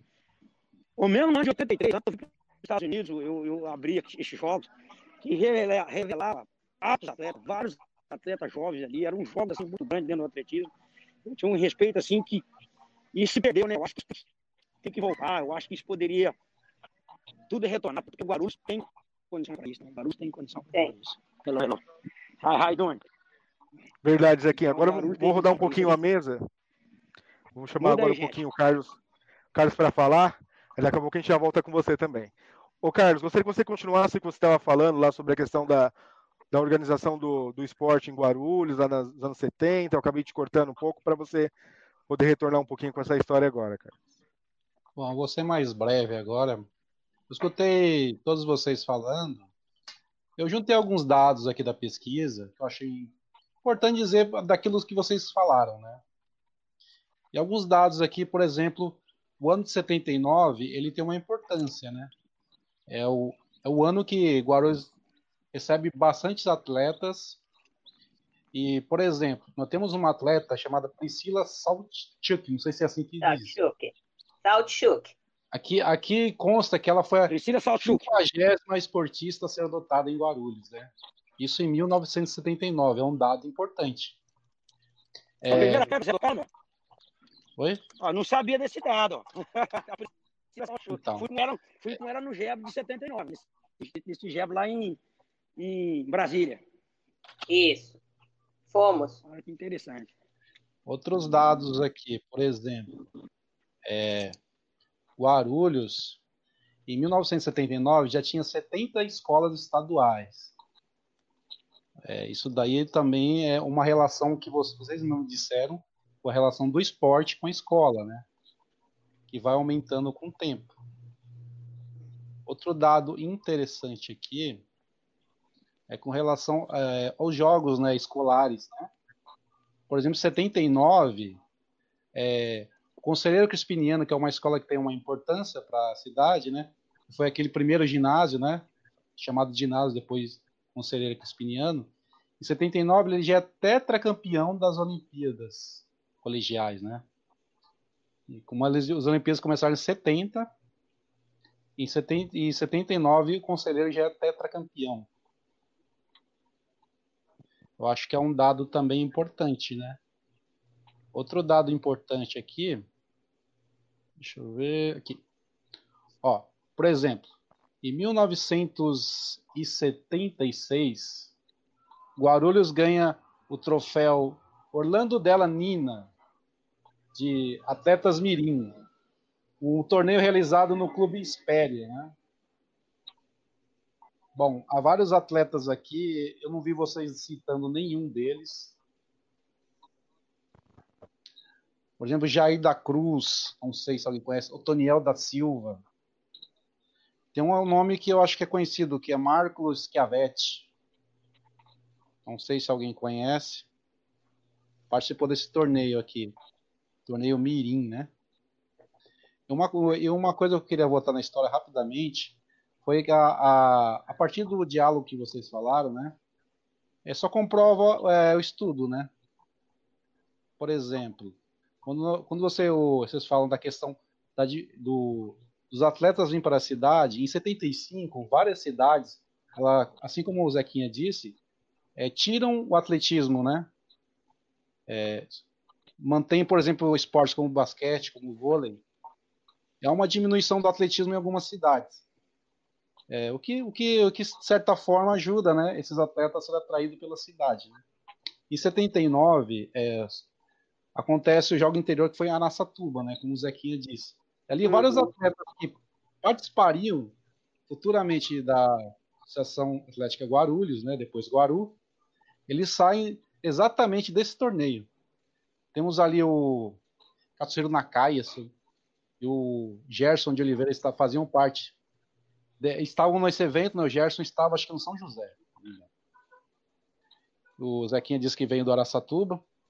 Então, muitos CTA. atletas, eles vieram do 79 O Guarulhos atraiu esses atletas juntando com aquela base que veio dos anos 70, né? 70, aqueles atletas que vão desenvolvendo, como é o caso da Antônia, né? O Gerson, o Luiz de Paula, que eu gostei que ele é de. É. Ele falou que é o do Veloso, mora no Presidente Dutra, uma região próxima. Então você, você junta lá uma geração que está se formando com atletas que já, já se começam um desenvolvimento um pouco é, na frente. Você junta essas duas é, gerações ali nos anos 80, né? E ali Guarulhos praticamente domina os jogos do interior, né? Eu acho interessante dizer isso. Assim como o Troféu Brasil, né? Disputas com o Gama Filho. Zequinha sabe muito bem disso, né? Ele participou de várias. Eu acho, eu vou, não vou me estender tanto. Vou deixar que vocês falem um pouco mais sobre esses assuntos. Pode continuar. O Carlos tá traz fechado. alguns dados bem. É, já retornei. O, da... o Carlos traz, traz, alguns dados bem interessantes, né? O Carlos vai, é caçador aí de, de dados. Bem legal. O Wilson Davi ele conta aqui que a que as Olimpíadas escolares continuam acontecendo em Guarulhos, só não aconteceu no ano passado por causa da pandemia. Então, assim, a, essas Olimpíadas ainda continuam acontecendo. É, Torinha, vou, vamos retornar um pouquinho. Você fala uma coisa bem interessante, que você é pioneira no caso das provas fortes, né, que as mulheres não participavam. Gostaria que você falasse um pouquinho dessa, desse início das mulheres participando. É, acho que tem uma, uma questão aí da, da, participação das mulheres. Gostaria que você salientasse essa questão feminina. Não, é porque é, a, até um, um, tempo, é, é, não, não, algumas provas não existiam para mulheres, né? Então você não tinha 400 com barreira, era só homens. Salto, eu não sei o ano, eu não lembro de cabeça, mas eu fui nesse GEBS que o Zequinha foi, em 1979. Eu acho que foi o meu último GEBS, e foi aí que a gente eu e a Jura fizemos 400 com barreira, porque naquele ano é, é que tinha sido autorizado, mas a gente já sabia, o Aquil já sabia na época, os, os, os esportes, as modalidades masculinas, que só eram masculinas, que as mulheres não participavam. E aí foi autorizado, acho que em 1979, final de 1979, era 400 com barreira, salto triplo, que mulher não fazia, salto com vara e aí eu não sei se o Zequinha pode me ajudar. Tem, deve, tem mais alguma outra prova aí que mulher não fazia. E aí a gente Ai, até né? tinha, o pessoal falava até do salto triplo, que era logo que, que logo que autorizaram, que era uma prova para mulher, não, não seria, não, não era é, assim para o corpo feminino, era uma prova muito que, que exigia muito, e a gente está vendo que não tem nada a ver, né? E aí é, a gente começou, aí essas outras provas começaram as mulheres fazendo e, e, e, e tendo destaque, assim como os homens, né? Sim, é, é, é bem, bem importante é, esse destaque, já, já eram anos 70 para 80 isso, né, Toninho? Isso, já, já indo para 80. Aí se você imaginar que, né, você tinha provas que as mulheres não faziam, né, muito muito estranho, né? Hoje em dia a gente está fazendo até outras, outros esportes que, que né, outros esportes, fazendo outras atividades que você não pensava antes que as mulheres podiam fazer. Lógico que a gente tem um, um, o corpo é diferente do homem, mas a capacidade é igual, né? Não vamos competir com homens, vamos competir com mulheres, mas podemos sim estar tá, tá praticando e fazendo atividades que são que antes só eram consideradas de homens, né? Com certeza, né? Acho que pelo menos isso a gente está, essas barreiras já foram derrubadas. Né? Já... É, já foram quebradas, mas a gente sabe que ainda há um, uma certa resistência, né? A gente, essa parte da, da diversidade, da equidade, né? É um trabalho que vem sendo conduzido já há muitos anos, mesmo né, em todos os setores, mas a gente sabe que ainda existe um pouco de preconceito, né? A gente, então, a cada. A, é, é, gradativamente está né, tá sendo quebrado isso, mas ainda existe determinados preconceitos. Com certeza, né? Mas é, a gente tem que lutar para que isso acabe de vez. Não é admissível isso. que isso ainda aconteça, né? Uhum. Eu vou retornar agora um pouquinho com o Luiz. O Luiz ele, ele tem uma, uma trajetória. Ele morava no bairro mais distante, né? E, e acabou mesmo assim entrando para o atletismo. Luiz, é, que memória você tem desse tempo? Né? É, é, é, era fácil acompanhar as provas ou realmente você é, conheceu o esporte através do professor? Eu queria que você retomasse um pouquinho essa, essa questão. Então, é, realmente o, o, local onde nós fomos morar o bairro Haroldo Veloso, na década de 70, era muito hostil. Era... De... É, eu fiquei sabendo né, e pesquisando que o bairro foi doado por uma família que tinha grandes fazendas naquela época, próximo da Cachoeira da Macumba, é, já tinha caminho para Mariporã, bem no pé da serra ali mesmo. E teve alguns momentos que eu cheguei aí é, até a Ponte Grande de Guarulhos, não a pé, mas trotando. Voltando e trotando, voltando de casa para a Ponte Grande, de ponte, da Ponte Grande para casa, trotando. E, rapaz, eu saía da Ponte Grande, pegava a, a, a Avenida Ponte Grande, passava por baixo da, é, na lateral da Via Dutra, chegava até Cumbica, atravessava a ponte de Cumbica trotando e passava pelo portão do, da base aérea e passava por um bairro que chamava, não sei se ainda existe, Paz de Barros, Jardim São João, e chegava uh, na minha casa. Já chegava bem aquecido, né? E com aquela fome. então era só tomar um banho, almoçar, descansar e à noite ir para a escola. Mas era muito bom, era muito gostoso. É... Então foi um momento que você saía de uma outra linha, não se envolvia com amizades, não ficava no bairro fazendo artes. E foi assim o desenvolvimento, né? E o incentivo era muito bom. Aquela mudança de caráter, como disse, tinha que ter, tinha que existir. É eu, é, eu, sinto aquela dor que muitos, é, né, inclusive parentes, familiares, não adquiriram, não foram junto, mas foi assim. E o professor Jurandir, juntamente, quero saltar aqui também, um grande incentivador, meu vizinho, era Maurício Tavares, professor Maurício Tavares, que era meu vizinho. E ele era fundista na época, né? 1.500, 3.000 metros e foi um grande incentivador também, Maurício Tavares. E nós éramos vizinhos, um do lado do outro. Vamos treinar, vamos para lá, vamos para lá. Ele ficou pouco tempo lá na, no atletismo. Depois ele começou cedo, que era uma família muito nobre, uma família de grandes estudantes, se formou formou-se logo cedo em educação física. Eu acredito que leva estar aí na, na, na, Secretaria de Educação e Cultura de Guarulhos. E foi muito bom, muito bacana mesmo, né? Depois do, de, do Haroldo eu retornei para a Zona Leste e foi onde nós ficamos é, um tempo ainda lá, na, na Ponte Grande, né? E eu cheguei também, é, quando eu estudava na, no Dom Paulo Rolim Loureiro, a jantar na casa do atleta, juntamente com os meninos aí. Uma, algumas noites para depois ir para a escola e depois ir para casa. Aí vocês ressaltaram a Casa da Cultura do Atleta. Eu cheguei a participar nos jantares dos meninos aí, né? É, foi muito bacana. E acredito que foi grandes lembranças.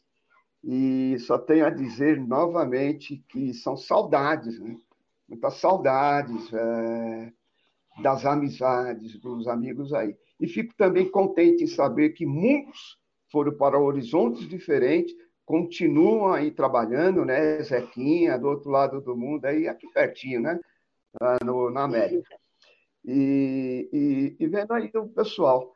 E depois que eu abandonei o atletismo, abandonei o esporte, fui trabalhar. No, é, fiquei contente também, eu queria até pedir a permissão para o Gerson, morando ali na Penha, o Gerson dirigindo uma perua, um final de semana, uma perua Kombi, e é, dentro da perua, o logotipo da perua, é, Bezerra de Menezes. casa espírita. E esse senhor aí é um grande agente, um grande doador de. de né? Parabéns, viu? É, isso aí só tem a incentivar. Já admirava é, Vossa Senhoria, agora admiro mais ainda. E vendo agora novamente, fico muito contente, tá bom? É isso aí. Senhoria. Muito legal, Luiz. É, Gerson, eu queria que você também continuasse e falasse um pouquinho da, da, da, da sua prova, né, do que, do, que você exercia, que é um esporte que precisa também de muito preparo físico, né, Gerson? Sem dúvida, eu não sei onde que eu parei, porque deu uma interrupção. É, deu uma caída, né? É, ah, Castelo resumir... Branco, meio fio, você estava ah. dirigindo a Castelo Branco ali. Exato. Aí, o que fez. Nossa, foi assim um martírio para mim, mas eu, eu mostrei para o sargento que eu tinha garra. E aí, só para resumir, porque senão fica muito longo, né? Eu acabei entrando na equipe de esportes da, da, do segundo batalhão de guardas. E aí tinha o pessoal arremessador que ia para o Pinheiros e os corredores iam lá para Castelo Branco, aquela coisa toda. Mas aí o sargento falou: Bora, eu vou, eu vou te colocar na, no, aqui no, no grupo de arremesso. E tem aqui o Cabo Bertelli, o, e o, o Bertelli, ele, eu vou falar com ele de, de se ele pode te ajudar para ensinar a lançar martelo. Você sabe o que é martelo? Eu falei, hum, martelo? Não, não sei. Martelo é uma bola de ferro, assim, assim ele explicou, né? E aí acabei indo e cheguei para o Bertelli e falei, Bertelli, você, você pode me ensinar, né? Até porque eu tentei antes arremesso de peso, mas foi uma lástima arremesso de peso. Né? Ele falou: ah, tudo bem, você que está afim de aprender, vamos lá, né? E aí eu ali nós íamos para o Pinheiros e comecei ali. Isso em 75. Bom, depois eu, é, equipe era uma equipe assim fortíssima, porque não era só era na área de lançamento. Tinha o João do Pulo, que era o principal atleta, lógico. É, na área de corrida de fundo, tinha o Porto, tinha o Moreira, enfim. Atletas de destaque no sentido de corrida de rua. E naquela época era muito forte essa coisa de corrida de rua, o batalhão de guardas. Bom, feito isso, me firmei na equipe de, de atletismo de Guarulhos, disputei campeonatos da Forças Armadas, é, que foi a primeira vez que eu fui para o Rio, em 75, e dali fui seguindo. Até que depois é, eu consegui treinar com o Pedrão,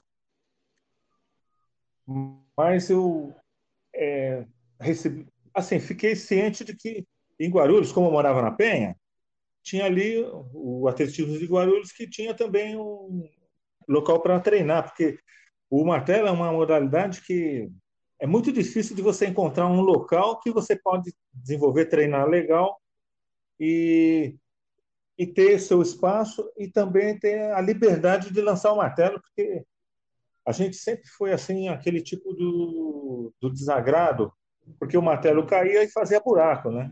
Isso foi no Birapuera, isso foi no Centro Olímpico, em todos os lugares, né? Bom, e ali eu fui para Guarulhos em, em 80. É, e aí eu já aquela equipe maravilhosa, é, Conceição, enfim, todo, toda a galera. E nisso é, eu consegui, através do Adote um Atleta, um, um patrocínio do Banco Sudameres, no qual ali tinha um, um grupo de, de atletas.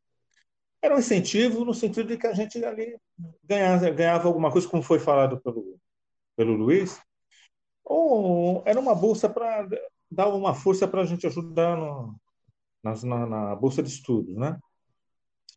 E dali a gente foi né, dando continuidade. É, o Aquil era o meu técnico até então, mas depois o Pedrão foi passou a ser técnico de Guarulhos e é, ali para mim foi assim uma coisa maravilhosa, foi onde que eu desenvolvi o meu melhor resultado. Em 82 ganhei o Troféu Brasil e assim outros outras competições sucessivas. Né? Então e, na verdade, assim, eu tenho como gratidão Guarulhos, que foi, assim, para mim, fundamental, não só na parte esportiva, mas as amizades que eu tive. E, e aí, eu fazendo um paralelo, né, só para resumir, aí é novidade para vocês. é, eu, eu casei em 88 e até então, antes, eu conhecia a Toninha é, como colegas mesmo, né? Colegas de, de, atletismo. Mas sempre foi tipo assim, amizade de, oi, tudo bem. Depois de, de 28 anos de casado, eu vinha me separar e estou aqui em Niterói, moro aqui, e com quem? E estamos casados com quem? Com a Toninha. Então, por quê? Acabei vindo aqui uh, quatro anos para cá, que, através do Facebook, e ela também estava só, e a gente se harmonizou. Quando foi o ano passado, na pandemia, no início da pandemia, eu falei, olha, aqui tá ruim que eu estou né, sozinho aqui, eu morava no Brooklyn, São Paulo. Ela falou, ah, arruma as coisas, vem para cá. E graças a Deus nós estamos vivendo muito bem. E, e por que tudo isso? Do atletismo. É, o atletismo. o atletismo. então, Viva o atletismo! Eu sou muito, muito grato. Zequinha, tanta coisa para contar, cara. Que, ó, uma coisa legal que aconteceu com o Zequinha. Tinha uns jogos, jogos regionais, se eu não me engano, né, Zequinha? Se eu não estiver enganado. E aí o Zequinha estava ouvindo um som meio alto, não sei aonde lá, que ele tinha um som tal, e aí encresparam com o Zequinha e falaram: olha, o Zequinha vai ser suspenso e ele não vai competir. Aí a gente falou: não, peraí, pô, não pode ser. Aí tinha o arremessador, o, o Tomé, o Tomé, o Sérgio Tomé, arremessador de disco, reunia a gente e falou: se, os, se o Zequinha não for competir, ninguém vai para a pista. Cara, você se lembra dessa, Zequinha? Aí a gente falou, não. Jogos abertos do interior em, Ribe... São José do Rio Preto. Né? O, o, o Gerson, Jogos abertos do interior, São José do Rio Preto. Isso. Aí, aí, pessoal. Isso. A gente, equipe, a gente falou. Olha, se o Zequinha foi mandado embora. O presidente da associação agora ele mandou embora. Do nada. Isso, exatamente. Aí o, o, o Sérgio Tomé falou: olha, pessoal, tá todo mundo, vamos todo mundo, tá todo mundo aqui, né? Vamos a gente tem que estar tá todo mundo em concordância, né? Aí todo mundo falou: não, se o Zequinha não, não competir, ninguém compete. Eu acho que foi assim uma greve geral, sabe? Uma greve geral. Eu acho que eu nunca vi isso no esporte. Não sei se no atletismo já aconteceu isso. Eu que eu saiba, não. E aí, sabe o que aconteceu? Reuniu a diretoria, né? Foi a comissão técnica, tudo até eu acho que, se eu não me engano, o secretário de esportes, tudo. E, e ninguém foi mesmo. O ônibus saiu, ninguém foi. sabe de uma coisa, pessoal? Voltaram atrás. O Zequinha competiu, o Zequinha ganhou e o Zequinha. Ah, porém, assim, é, não, não é que nós estamos assim torcendo Competi, o Zequinha ganhei. ganhar. Porque tinha, ele tinha o Wilson, tinha o Wilson, tudo, né? E, mas ficamos alegres porque o Zequinha estava recém-chegado, ele, é, vamos dizer assim, ele precisava de uma força, né? ele precisava de, de, de saber que ele tinha amigos. E aí a gente é, se uniu e falou: não, nós estamos aqui uma família. Porque isso que, que era legal, pessoal, o, o clima de família. É, é, tanto é que na casa do atleta, é, quando tinha aniversário, a gente comemorava o aniversário. Você lembra, Zequinha, que a gente comemorava o aniversário da gente? E era muito bacana. Fazia Uma coisa mundo, assim. todo mundo de fora, né? Todo mundo de fora, todo mundo de fora. Então é isso que eu tenho para falar para vocês. Foi um marco na minha vida, assim. E, e a gente, volta e meia, é, o que é legal, eu e a Toninha, é que a gente relembra algumas coisas do passado e temos afinidade também por uma série de coisas e Deus está abençoando a gente também. Muito bom. É a união do Desculpa esporte, eu né? tenho- Parabéns, parabéns, parabéns. Parabéns. Muito legal. Pô, Ô. ô, Gerson, queria agradecer. Oi? Esse foi, um- esse foi um episódio que eu, eu jamais eu posso esquecer na minha vida. Realmente, fui mandado embora, assumiu o Zila, presidente da Associação Atlética de Guarulhos na época, vice-prefeito da cidade de Guarulhos. Ele, Aham. as meninas do basquete, era um rádio Chicão. Chicão tinha Pan-Americano, 79, trouxe aquele rádio grandão. E as meninas pediram o rádio, porque tava É o isso. rádio, elas do basquete. Chegou o rádio, É, colocou aham. uma música lá e ele não gostou. E aí foram perguntar quem, de que era o rádio. E na época as meninas, na verdade o rádio era o Chicão. E não meu. Mas eu tinha emprestado o rádio. Ah. Eu tava sabendo que a menina falou que o rádio era meu. O que falou que o rádio era meu, ele não gostou. Eu acho. Se tivesse falado que era Ah. o no do João, ele ia ficar quieto, mas era eu, Aham. não Zé Ninguém. Então ele cresceu e se achou e mandou embora. Aí eu, a falar alto comigo. Eu olha, senhor, eu virei pra ele e falei assim, ó, eu sou, meu, amigo- eu sou meu amigo diante de Deus. Não tem um na, na face da terra que vai me humilhar. E Deus vai ser o senhor. Eu quero saber se o senhor É. é presidente, você viu. Em mim, não. Aí ele, foi, ele não gostou, a gente podia ser pra ele. Ele perguntou se desligado da equipe. Eu falei, tudo bem. Eu, na- época, eu fiquei tão nervoso que queria dar nele, rapaz. O, o, o, o, Carlos Barbosa, lembra? O Barbosa foi treinador da seleção do basquete, ele, tava, ele me segurou. Eu ia dar naquele, eu fiquei bravo.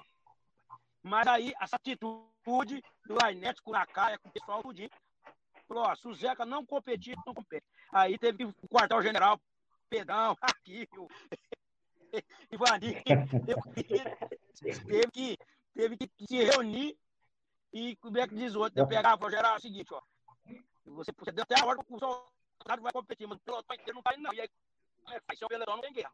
Tem que deixar o, o soldado competir. Aí eu competi, ganhei. Eu não posso esquecer disso, não, bem lembrado. Agora foi uma coisa assim que eu, eu, eu às vezes, em palestra, no Brasil, eu falei sobre essa questão de, de união, de unidade, eu, eu uso esse exemplo. Valeu, Gerson. Muito bom. Dúvida. Quero ressaltar Almir. também que o, o, o Ibirapuera, o Ibirapuera tremia nos finais do- dos campeonatos, quando a equipe de Guarulhos terminava com Sensacional. revezamento 4 por 100 e 4 por 4 Vibrava Nossa. muito, eu vibrei muito no final. A equipe de Guarulhos em, em revezamento 4 por 4 e 4 por 100 Muito bom, tanto o feminino como o masculino. É isso aí. Muito bom Muito mesmo. bacana. Eu, Elmi, você quer fazer algumas perguntas? Fica com a palavra agora, Elmi. Fica à vontade. Não, é, é, vou falar um pouquinho sobre essa questão do espírito de equipe, né, que vocês tinham. É muito importante para a conquista, né, para crescer como atleta, né, porque o treino é puxado, tudo é puxado na vida do atleta, pouco apoio, né, muito treino e esse espírito de equipe foi muito importante, que eu- pelo que eu vejo, para vocês chegarem e vencerem lá na- nos vários campeonatos. O- só para vocês conhecerem, né, na live anterior, acho que o Luiz lembra, nós já tivemos uma equipe boa aqui, que é em Guarulhos, que foi financiada por um dono de uma cantina ali perto da Avenida Guarulhos, perto do estádio lá. Chamava seu Ernesto Monsanto. E ele ajudou muitos atletas, tinha uma equipe de fundo que à época treinava e trabalhava, acho que na cantina, e com apoio dele, eles fundaram essa Associação Atlética Guarulhense. Essa Associação Atlética Guarulhense apoiou várias atletas de fundo e um dele, um, um deles, três, dois deles, na realidade, ganharam três, três São Silvestres. As duas São Silvestres foram Mário de Oliveira e em 1940 o Antônio José que ganhou a São Silvestre já não estava mais na Guarulhense porque tinha sido é, extinguida por talvez o Ernesto Monsanto que tinha falido e perdeu essa equipe que foi também lá nos anos 30 até meados dos anos 30 muito importante no atletismo na época não tinha muitas provas, né? O Coronel Padilha que vai vencer lá, mas lá em, no centro, né? No Rio de Janeiro e, hum. e aqui em Guarulhos o, nós tivemos o, Mário de Oliveira que também foi recordista sul-americano, o recorde dele durou vários anos. E aí a gente vê de novo na Ponte Grande nascendo um núcleo importante de esportes, né? E que vocês tiveram privilégio, eu também, como um atleta mirim, né, juvenil, né? A treinar. Queria que vocês falassem sobre isso. O que, que vocês atribuíam esse, essa questão do espírito, é, espírito de equipe mesmo, né? Uma valorização de um por todos e todos por um. Ali. Quem Quer começar, era... Toninha? Posso, posso começar. É, na realidade, é, assim, a, no atletismo, a maioria do, dos, dos, atletas são pessoas de vêm de família humilde, né? Assim como de Paula, eu, Zequinha, o Gerson. Então, o esporte trouxe para a gente uma, uma, uma nova oportunidade, da vida, né? Eu venho de uma família de oito irmãos, eu sou a mais nova, quer dizer, já já já estava num momento um pouquinho melhor, mas venho de uma, uma família assim grande e, e poder aquisitivo baixo. Então, quando você entra no esporte, você começa a ser, é, você tem uma oportunidade de, de fazer algo é, que é bom para você, é bom para os outros e te, te dá te dá visibilidade, né? E o esporte, ele também dá a faz com que a gente tenha vontade também, não só de fazer o esporte, de estudar, né? E o estudar é o que faz com que a gente possa crescer, né? Ser, ser, ser visto, ser, ser, como é que se diz? É, ter é, sucesso. Sucesso não é aquela coisa de ser sucesso de você estar tá na, nas páginas dos jornais, sucesso é o seu sucesso pessoal, né? É, são as suas conquistas. E quando você começa a participar e você vê que para aquilo tudo estar funcionando, todos precisam estar unidos, né? Todos precisam estar tá, querendo, né, fazendo, trabalhando seus objetivos individuais, mas para que a equipe permaneça, né, a gente precisa estar tá, tá em união. E outra coisa, no, no esporte, você fica um pouco assim, afastado da família, né? Que olha, eu, eu treinava de manhã, ia para a escola de tarde, e os fins de semana, quase, ainda mais quando é, quase todos os fins de semana tem competição. Aí, quando você passa a, a, ser infantil, você só compete no infantil, né? Aí depois você vai para o juvenil. Aí depois você tem, na outra semana, você compete. Aí você já está juvenil, você compete júnior, adulto. Então, todas, toda semana você tem. Eu não almoçava com a minha família. Então, a, a família e os grandes amigos passam a ser aqueles do atletismo.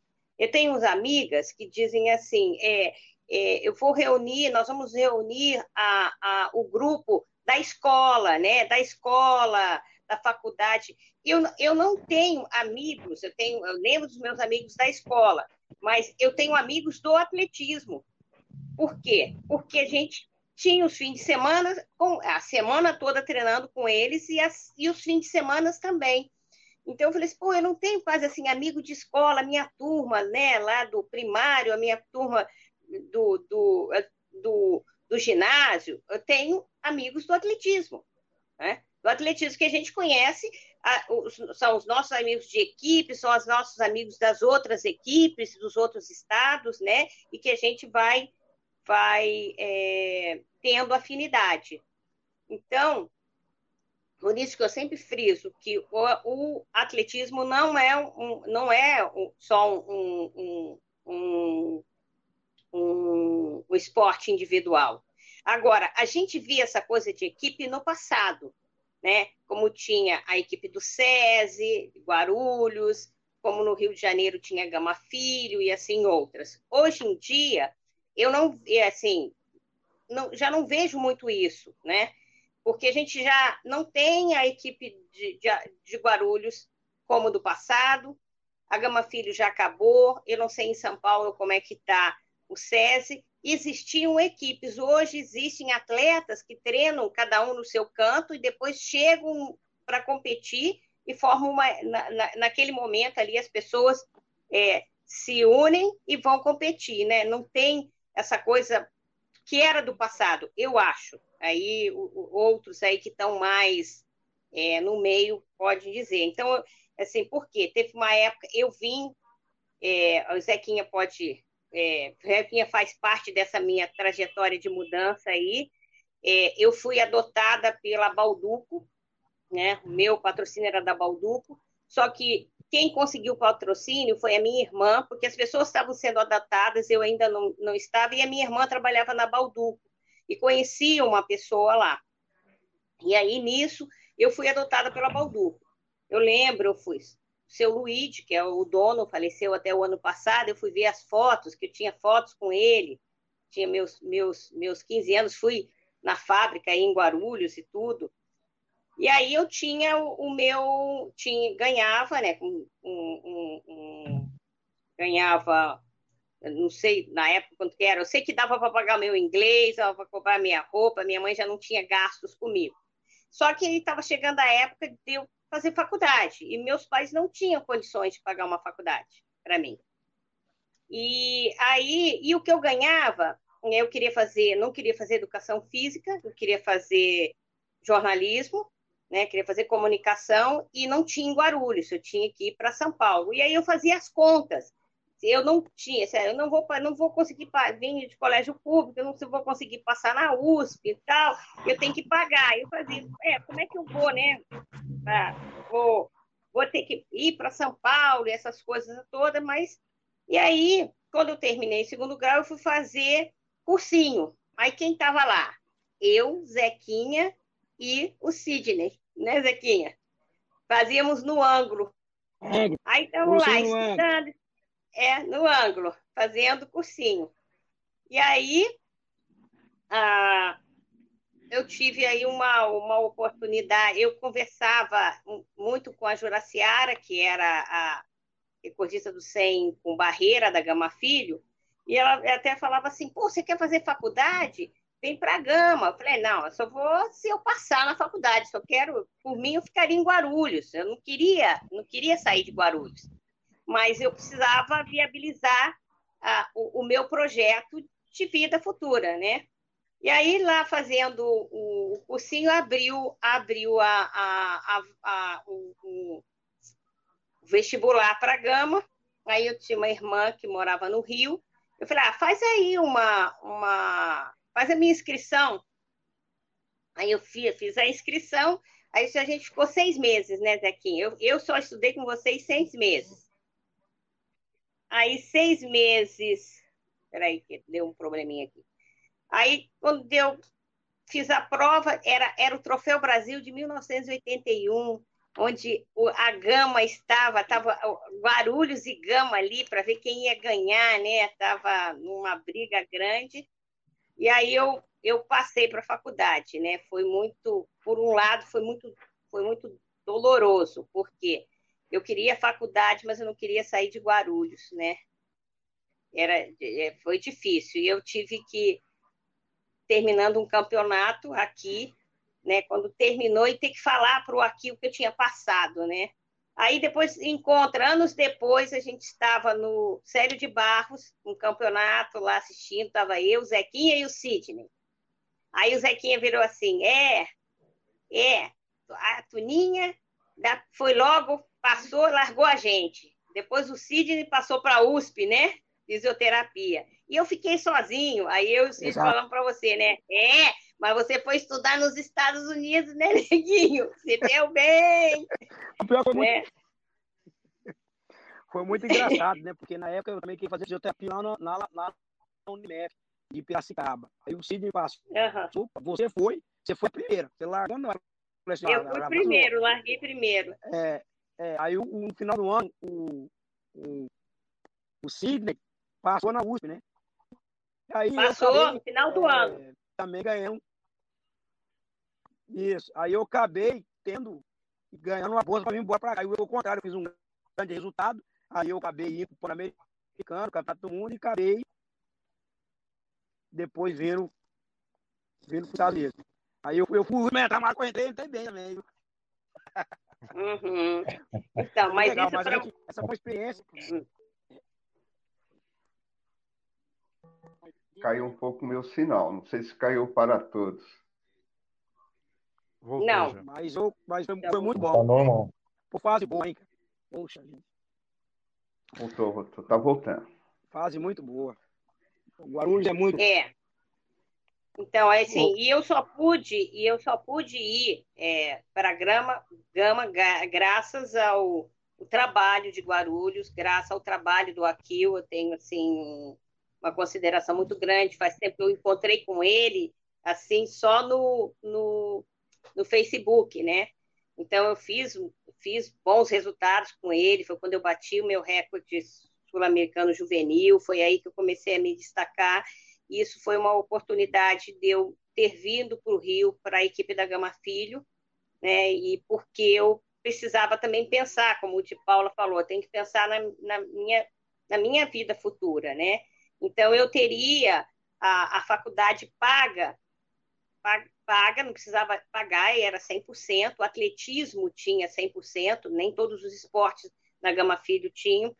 Então, aí eu tinha, tinha que optar, porque, assim, o esporte termina. E eu também já não, tá, não tinha, assim, é, o, o Zequinha estourou como, como um, um, um, um resultados inter, né, de mundiais e tudo, que e se destacou, e o esporte é, foi é, mais. É, ajudou ele mais profissionalmente, e eu tinha que, de alguma forma, procurar um caminho também, porque eu sabia que o esporte depois eu, eu teria que parar. Mas eu pude fazer a faculdade fazendo esporte, eu ainda me formei, comecei a trabalhar, eu ainda no trabalho, eles me dispensavam, eu, eu podia treinar, né? Mas aí você já começa a pensar, né? Você tem o esporte, tem a sua vida profissional, mas eu parei mesmo porque eu tive um problema sério de tendão, e o fisioterapeuta disse: se eu não parasse logo, eu teria. Eu falei: ah, você vai sair de. de vai sair de uma cadeira de rodas, porque cada vez está ficando ruim né, o, o seu tendão em, em função do grande impacto da, da barreira. Mas é para dizer assim que a gente é, essa essa equipe a gente tinha isso muito no passado, eu não sei se tem hoje em dia, se as pessoas podem né, usufruir desse, desse, dessa coisa que a gente tinha, conviver pessoas com pessoas diferentes, com pessoas é, é, que é, eram unidas pelo um propósito, mas também por, por, por serem pessoas de bem, querendo vencer na vida, querendo né, conquistar o seu lugar debaixo do sol, aquela coisa assim, sabe? Porque, na realidade, todos vemos, são poucos que são de famílias que têm um poder aquisitivo mais alto, que fazem atletismo, e eu acho que isso é o que ocorre hoje também. Muito bom. É, Gerson, eu me toco nessa questão da, da união, da equipe, né, esse espírito de, de equipe. Queria que você também falasse um pouquinho sobre isso.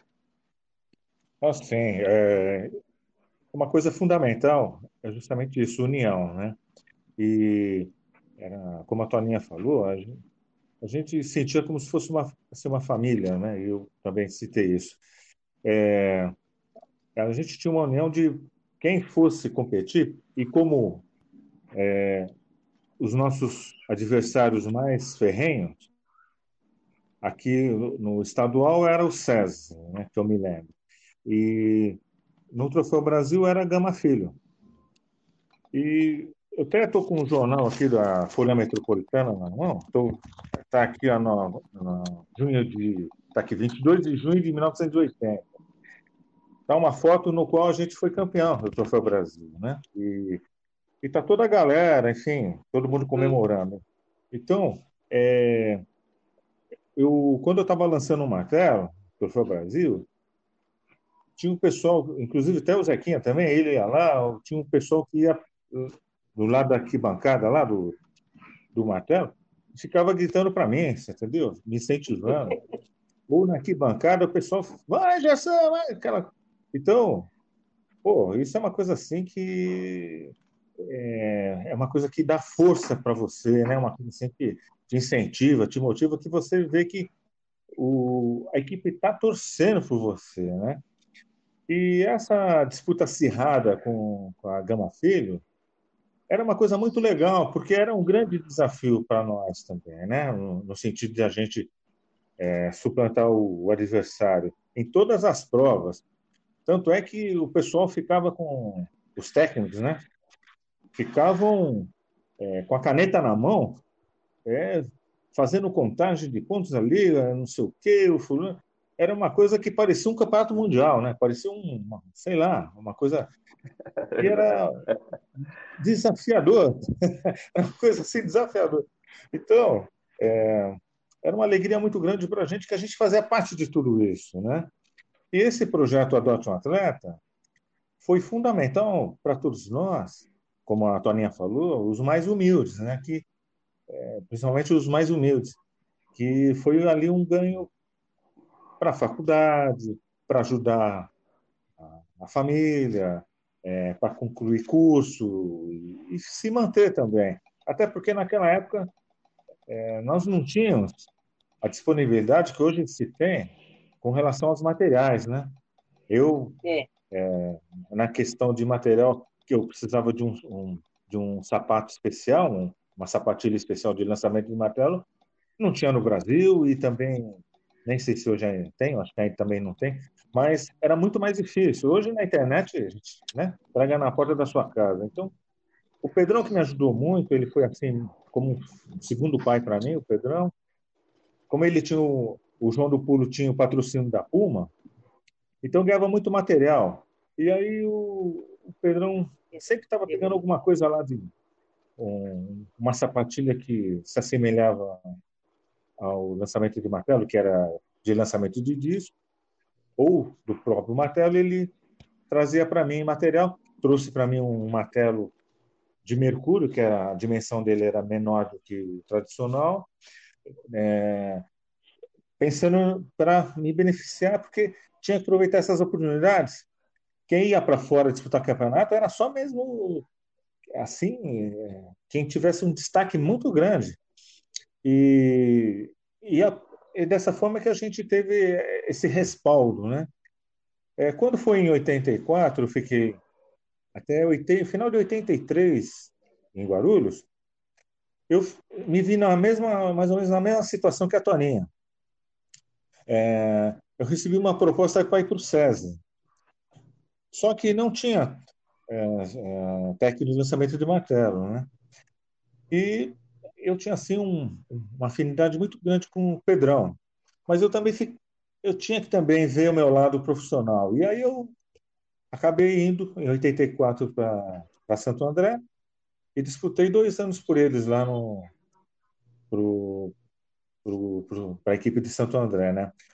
Por que, que eu fiz isso? Porque é, me deram um, um é, mais do que assim que eu esperava, que era o emprego, um trabalho profissional, né, pela prefeitura de Santo André, né? Eu aguardava que isso é, pudesse vir a acontecer em Guarulhos, mas não houve essa Tinha isso em. Guarulhos, Gerson? Exato. Esquema em Guarulhos. Então, é, é, até tinha, mas é, eram poucos. Assim, o, tinha, por exemplo, a Mali, a, depois é, teve a Mali, o Wilson, o Wilson, é, enfim, teve alguns, alguns, alguns atletas, mas, enfim, é, era uma coisa que eu precisava de, de, uma, de um gancho profissional para ver o meu futuro, né? E foi aí que eu fui com muita tristeza, tive que sair de Guarulhos e fui para lá, para Santo André. E, e depois acabei depois retornando, mais, anos seguintes, ainda para disputar o, alguma coisa, mas aí já era uma outra fase da minha vida, porque eu, eu casei em 88, enfim, aí já era outra história. Mas, enfim, são coisas que a gente guarda e você falou sobre união. É, essa união era uma coisa assim muito legal, era como se fosse nós estivéssemos ali. Eu ficava mais tempo com o pessoal, porque é, eu fazia a faculdade de manhã, em Guarulhos, e depois ia para a pista, ficava lá a tarde toda.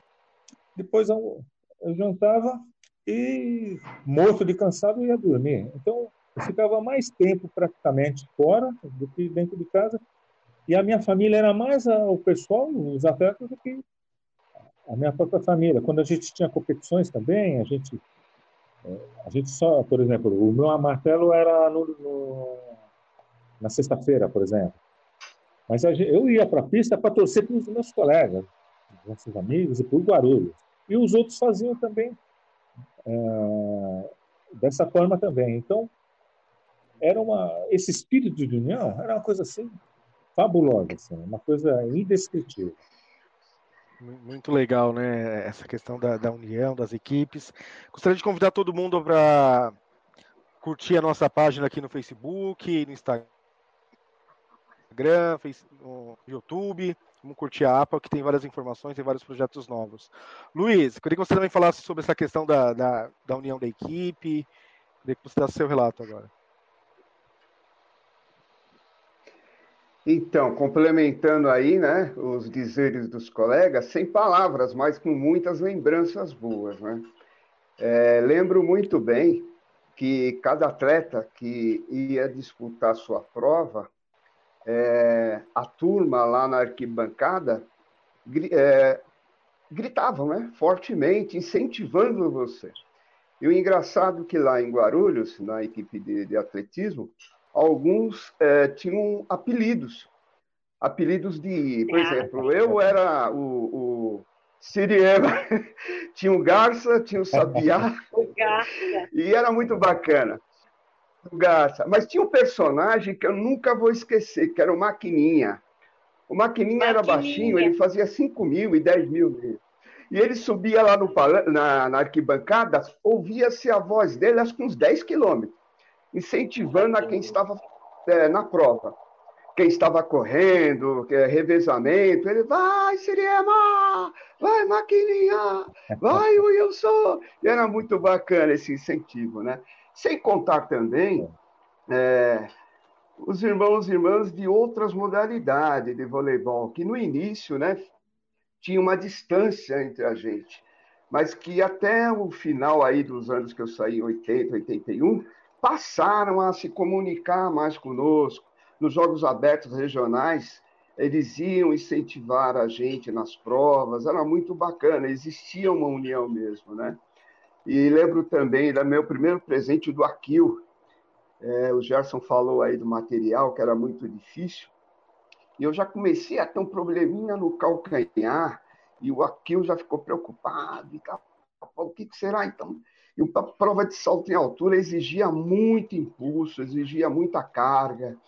E um presente assim, muito, que eu não vou esquecer nunca, que foi uma sapatilha da Puma né, que tinha prego na frente, os quatro, dois pregos atrás, especial para a prova de salto em altura. Nossa, então era uma coisa fabulosa, muito fabulosa. E como a gente, a Toninha falou, né, acabou de dizer, a gente era muito humilde, é, essa guinada, essa mudança, repercutia também no bairro onde a gente morava. E devido às viagens que fazíamos para o interior de São Paulo, outros estados. Me lembro também que eu fui para um Jebes, em Brasília, rapaz.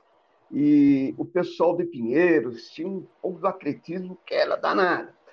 E eu escolhi um ônibus diferenciado para poder dormir dentro do ônibus, daqui de São Paulo até Brasília. E os meninos falaram: não, você não vai nesse ônibus, você vai no nosso, você vai naquele. E nesse ônibus tinha nada mais, nada menos que a equipe de basquete.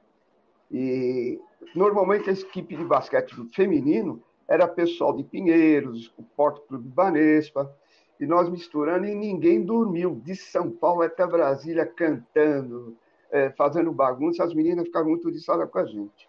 Muito bacana.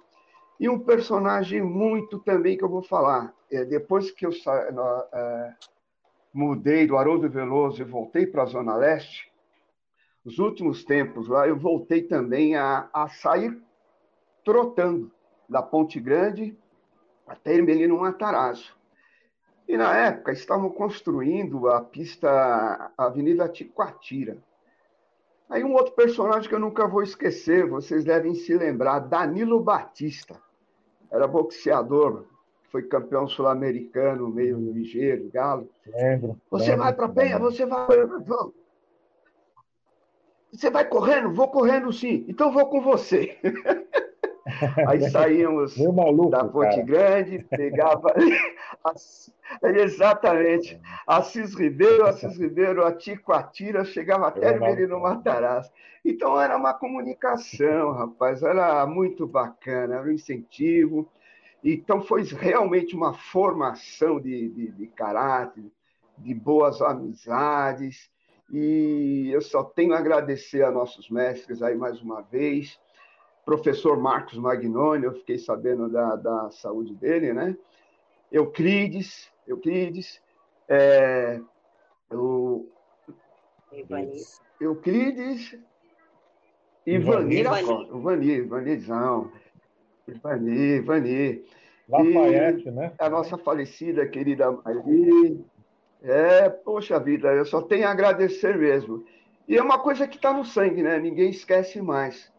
É, o atletismo realmente é uma coisa que forma caráter, forma adultos, forma grandes profissionais.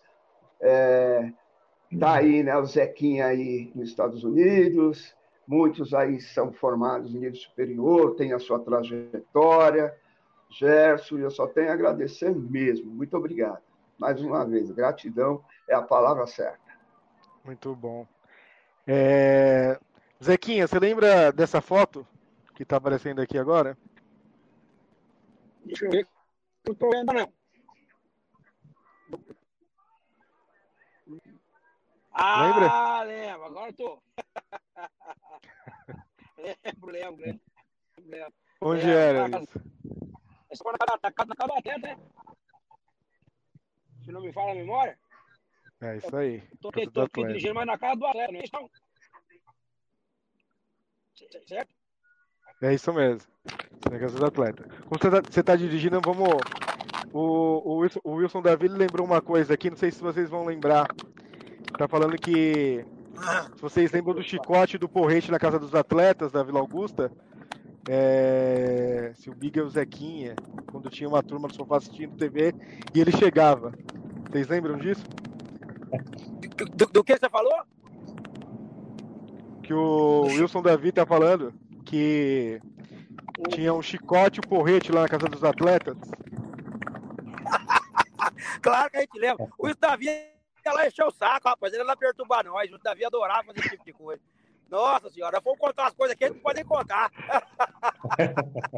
ah, eu tenho umas coisas para contar. O Davi, ele, ele, ele, era um integrante. E, já passamos cada é. situação, mas a casa do atleta era uma algo assim que unia, né? E o, o, era muito interessante.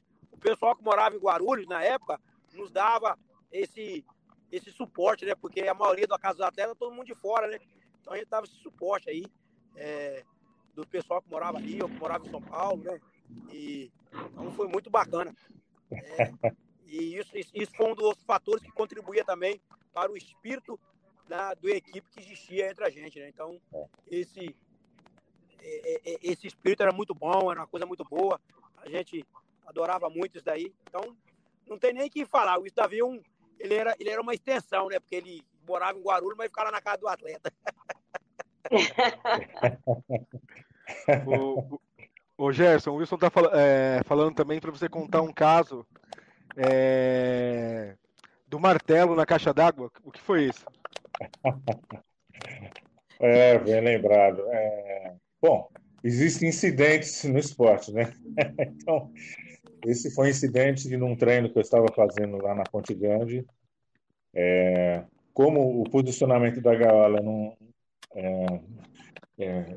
não estava com, é, digamos assim, o perímetro voltado mais para o meio do campo, então uma eventualidade que acontecesse ali, com certeza cairia ali na, nas casas vizinhas, porque tinha a divisão da pista de Guarulhos com o fundo de, de uma zona residencial.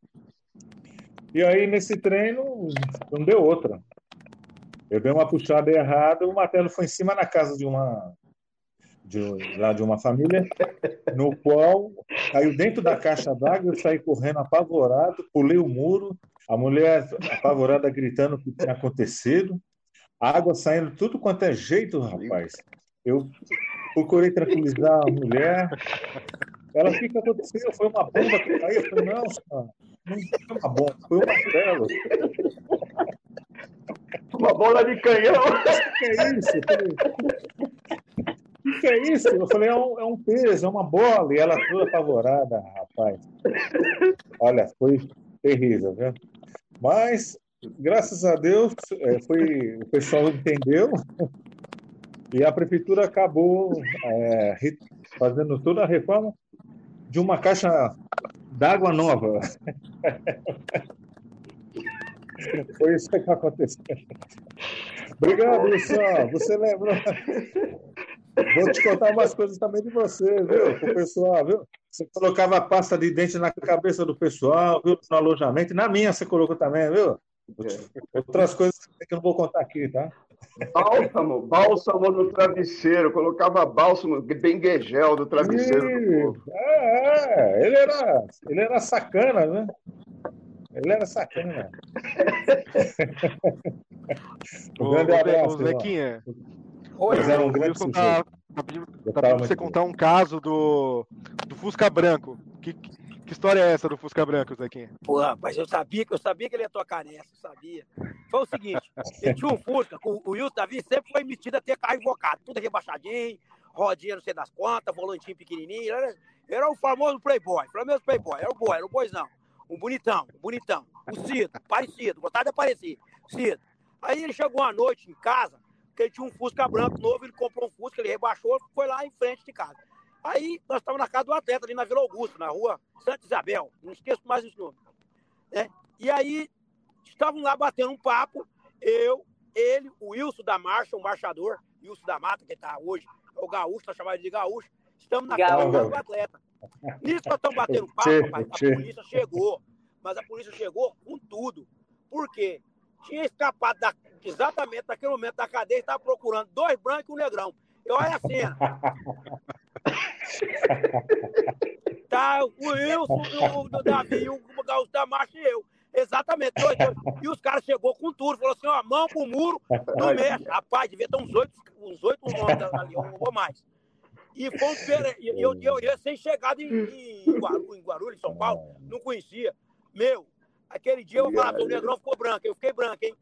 Eu fiquei branco. Falou, não mexe. Cara, o cara me deu uma contornada pra me abrir a perna. Você sabe que a minha, a, a minha, a minha perninha é fininha, que nem aquelas lapiseiras, é, lapiseira 05. Eu falei, quebrou, deve ter trincado o menino. Ele contornou, bateu pro muro, fazendo revista. Aí o Wilson Davi, todo tranquilo, fala assim: não, o meu pai é o Major Davi, mesmo, o Coronel Davi, não sei como. Aí os caras saltaram pra trás, pediram desculpa. Mas nessa altura aí, filho, ó, eu vou te contar uma coisa pra você. Pô, esse dia hum. foi punk. Vou ser sincero, esse dia foi punk mesmo. Opa, os caras chegaram com escopeta, com tudo que eu tinha direito, metralhador, caramba. Pô, pro muro, pro muro, no mexe. Eu falei, meu Deus. E o, e o pior de todo, eu tremendo. O Davi, mas, o, o, o Davi, mas bate. que nós fizemos, tio? Aí o. Mas Galdério, ele falava Galdério, Galdério que passa, eu falei, porra, eu falava, Wilson, fica quieto. Eu falei, dois Wilson, olha. Aí o, aí o Wilson pegou e falou o nome do pai dele, o pai dele era major, aí os caras acalmaram a situação, mas nessa altura do campeonato, né, eu já tinha mijado nas calças, cagado, né, não tinha direito. Ah, brincadeira, né? Foi a experiência, assim, mano. Mas, é, Guarulhos, Guarulhos é brincadeira. É algo Muito bom. estonteante. Guarulhos tem coisa boa. Não, vou contar um outro É. caso, já que tá no caso, contar outro caso. Olha o que ele fez com o GG. Chegou um dia, é, na casa do atleta, o GG, um garoto do salto tempo novo, chegou do Jaú, rapaz. O Wilson Davi com, com, com o gaúcho simula um assalto, olha só, rapaz. Os caras arrumam um revólver, se os caras arrumaram um revólver, simulou um assalto. E aí, nós sabíamos que era simulação, né, cara? E o moleque não sabia, né? Pô, o ficou tocado, cabeça, que eu não sei o que, o assalto, rapaz, a paz de Deus. Pensa no coitado do neguinho. O neguinho fala, não, seu moço, faz isso, cheguei, eu vou embora, eu vou embora. Eu não sou daqui. Olha, com desespero. E nós não podia rir, rapaz, nós não podia rir.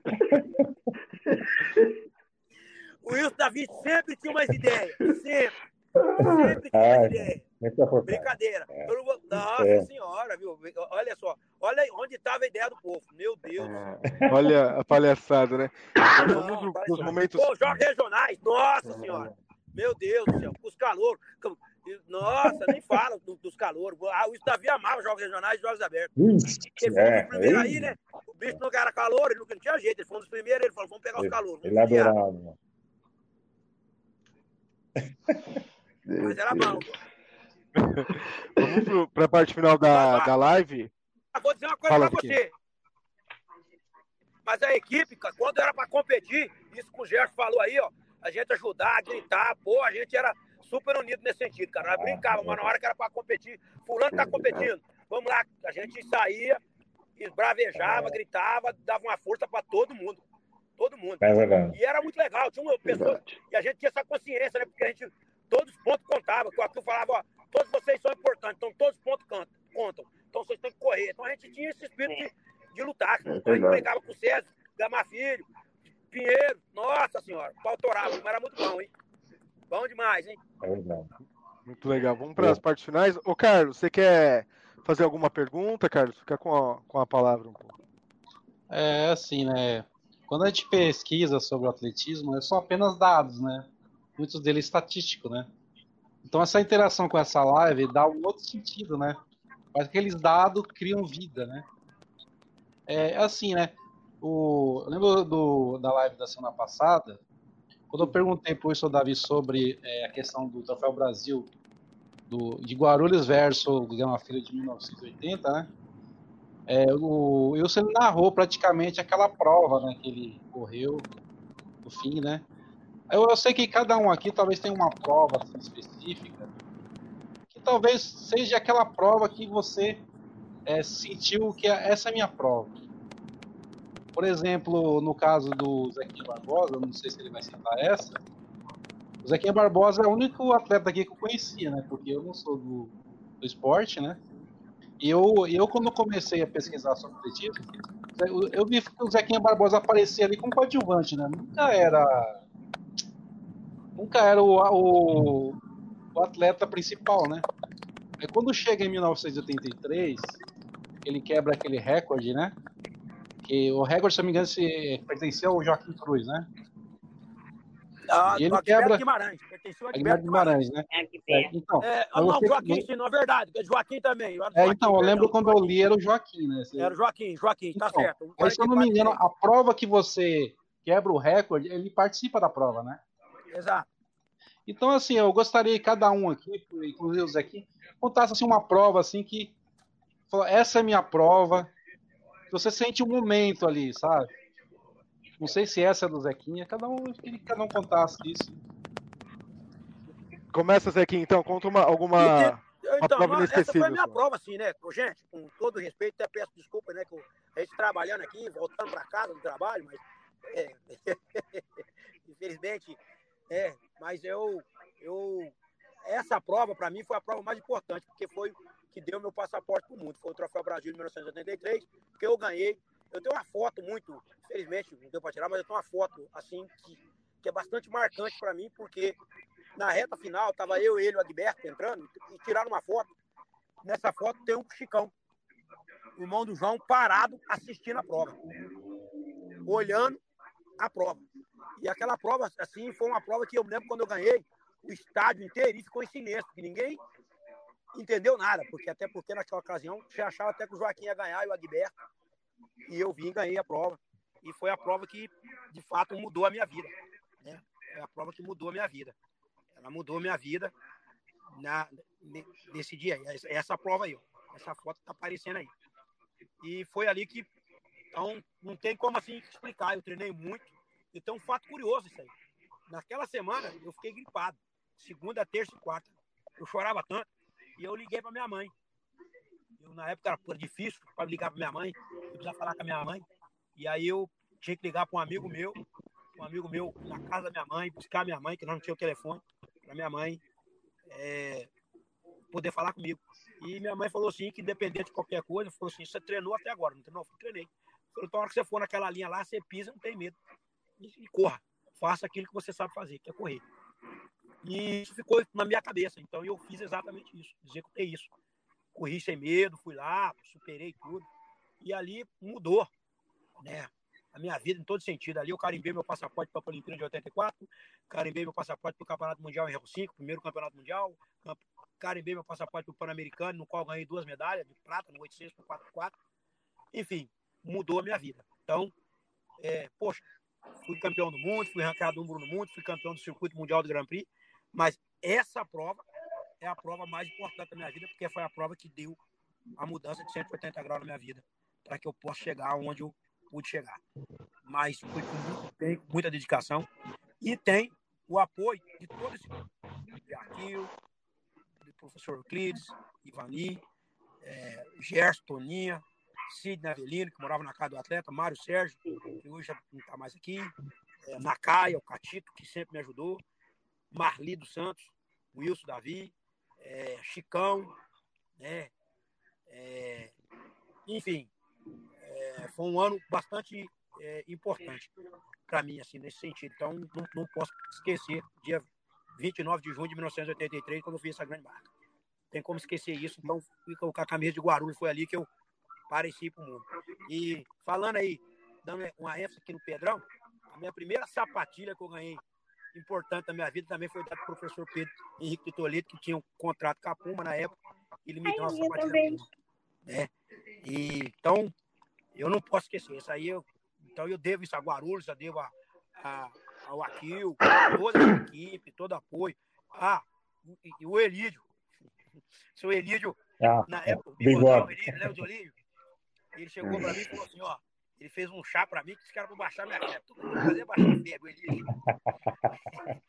e o Elídio fez um chá para mim na época, para mim baixar. Ele foi lá em casa, eu lembro como fosse hoje, não posso esquecer do bigodão, passou lá o Elídio. Tá lá, tava gripado, eu tava desesperado. Uma das meninas, minha irmã, não sei o que falou para ele, ele foi lá fazer um chá para mim, fazer eu trazer um chá para ajudar a baixar minha febre. Interessante isso. Então, isso simboliza o quê? O símbolo do espírito de equipe. Outra coisa, é, falar, lembrar muito bem lembrado do Maquininha. Então, muito, muito, muito bem lembrado. Né? E, né, isso é muito legal.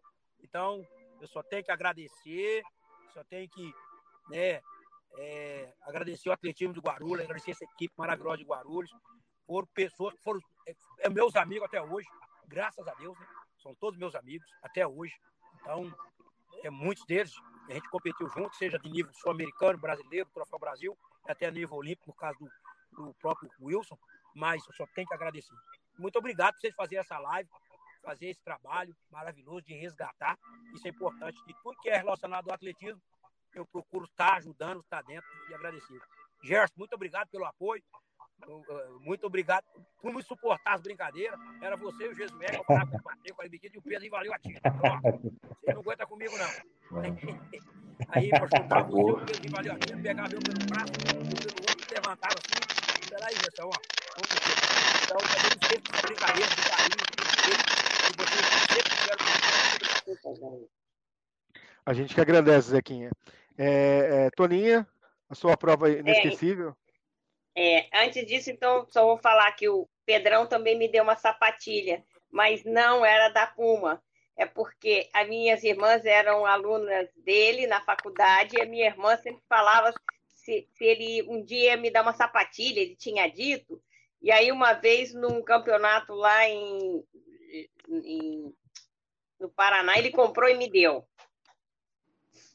É, a minha prova inesquecível. É, todo mundo fala que nos 400 ou 400 metros, 400 com barreira, as, as raias centrais são as melhores. As ruins são sempre a primeira, a segunda, a sétima e a oitava. E quando eu competi no campeonato paulista juvenil, que eu bati o recorde sul-americano, era, era só tínhamos sete, então é, sete concorrentes, foi uma prova só, não teve semifinal. Quando foi sorteado, eu caí na raia 7.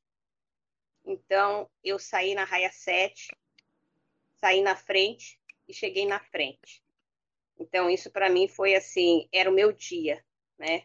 Então, eu ganhei, bati recorde paulista é, juvenil, é, júnior e adulto, juvenil brasileiro e sul-americano na raia 7. Então, quando é o, o, dia da gente e que a gente está preparado, não importa a raia, né?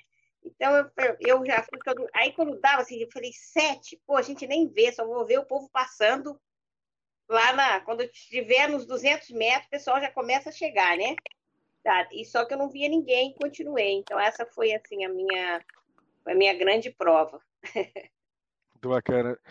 É, Gerson, qual foi a sua, sua grande prova?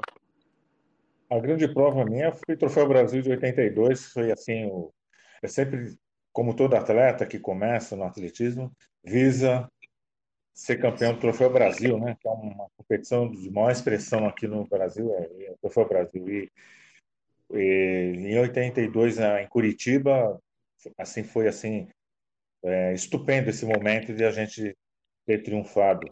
É, ali, quando você sobe em primeiro lugar, você sente que aquele sacrifício seu é, foi recompensado com aquele momento que é só seu ali. Foi muito legal essa prova e inesquecível mesmo. Eu lembro, eu lembro. Aliás, eu lembro de muita coisa. Uh. é, mas o Zé é um cara que é. muito, muito, muito dedicado. Eu, eu, eu, eu, era impressionado com a dedicação do Gerson, porque a prova de martelo é uma prova técnica, difícil. Você tem que fazer muito sacrifício, muita repetição, errou, treina, é dor no corpo, tem que treinar, dor no cotovelo tem que treinar, no ombro tem que treinar. É uma prova. O pessoal fala do pessoal do meio fundo, mas eu falar pra você, a prova martelo é uma prova chata. Essa é, prova é, é chata. É verdade. É. É Aliás, eu considero que, primeiro, assim, a mais técnica é o salto com vara. E, e segundo, eu não tenho dúvidas que é o martelo. Eu vou dizer uma coisa aqui para você, viu? o, o, o, o, meu amigão, eu tive o privilégio de estar em Cork, na Irlanda, quando o Yuri Sedic quebrou o recorde mundial. Eu assisti o recorde do mundo dessa prova ao vivo. Tava, ia entrar no 800, só pode falar isso daí. Eu, eu, impressionante, eu vi o Martelo viajando, 80 entrar lá, eu comecei a correr, para chegar aqui no 100 meia. Que até hoje tem um recorde ainda. É o recorde até, até hoje. Até hoje, daqui é um recorde. É, o Yuri Sedic, é. até hoje o recorde ainda. É, o recorde dele ainda. Yuri Sedi. Eu tive esse uhum. privilégio. 86 e 50 é o recorde. É o recorde. eu, esse recorde eu vi, eu estava na prova em Cork, na Irlanda. Impressionante. E até um detalhe, até um detalhe, Zequinha pessoal, é, devido a ele ser referência, né, para mim, pelo menos sempre foi, né, lógico, é, eu coloquei o nome de Yuri no nome do meu filho. Meu filho chama Yuri, e que significa é, Jorge, né, é, em português. Eu falei, vou colocar em Yuri sim, porque é o meu ídolo. Não. Coisas do atletismo. Não. Muito bom. Então vamos para e... a última parte. Pode falar. E queria agradecer imensamente, só para encerrar, pessoal, Bruno, Luiz, Zequinha, Toninha, uh, Carlos e Luizão. Para encerrar. Oi? Esqueceu de alguém? Não, não né? e demais companheiros né, que estão assistindo. Eu sou muito grato, agradeço a todos por, é, pela paciência que teve comigo também, porque a gente também né, nunca sabe que a gente ocasionou também assim de desagrado. É, e eu, assim, agradeço a Deus por ter, assim, ele me, ter me dado a chance, a oportunidade de ter essa experiência tão maravilhosa que foi ser integrante dessa equipe de Guarulhos, Associação Atlética Guarulhos. Para mim foi assim uma honra. Né? E fiquei chateado de saber do Marcos Magnoni, porque na época ele era o diretor da Faculdade de Guarulhos e sempre ele tinha uma atenção especial para nós. Ele o que podia fazer no sentido de ajudar, ele ajudava os atletas de Guarulhos, que o Nakaya, o Wilson, que passaram Biga, na faculdade. O, né? Humberto. Biga, isso, Humberto, Biga, exatamente. Pouquinho, isso. Pouquinho. O Paulo, o Paulo Lima, também o Paulo Lima, Paulo né? Lima. A Márcia, Márcia, a Márcia, né? Todos tiveram essa oportunidade do... e, e é impagável tudo isso, pessoal, é impagável. Eu é. agradeço a todos por essa oportunidade também de relatar algumas coisas. E desculpa se eu me cedi em alguma coisa e entojei aí, mas foi um prazer. A gente que agradece. Vamos para a última parte. O Luiz acabou caindo. Se ele voltar, a gente, a gente recoloca ele aqui, mas vamos para a última parte. Então, eu me gostaria que você desse sua conclusão, falasse alguma coisa que a gente acabou esquecendo de falar. Fique à vontade, Elmi.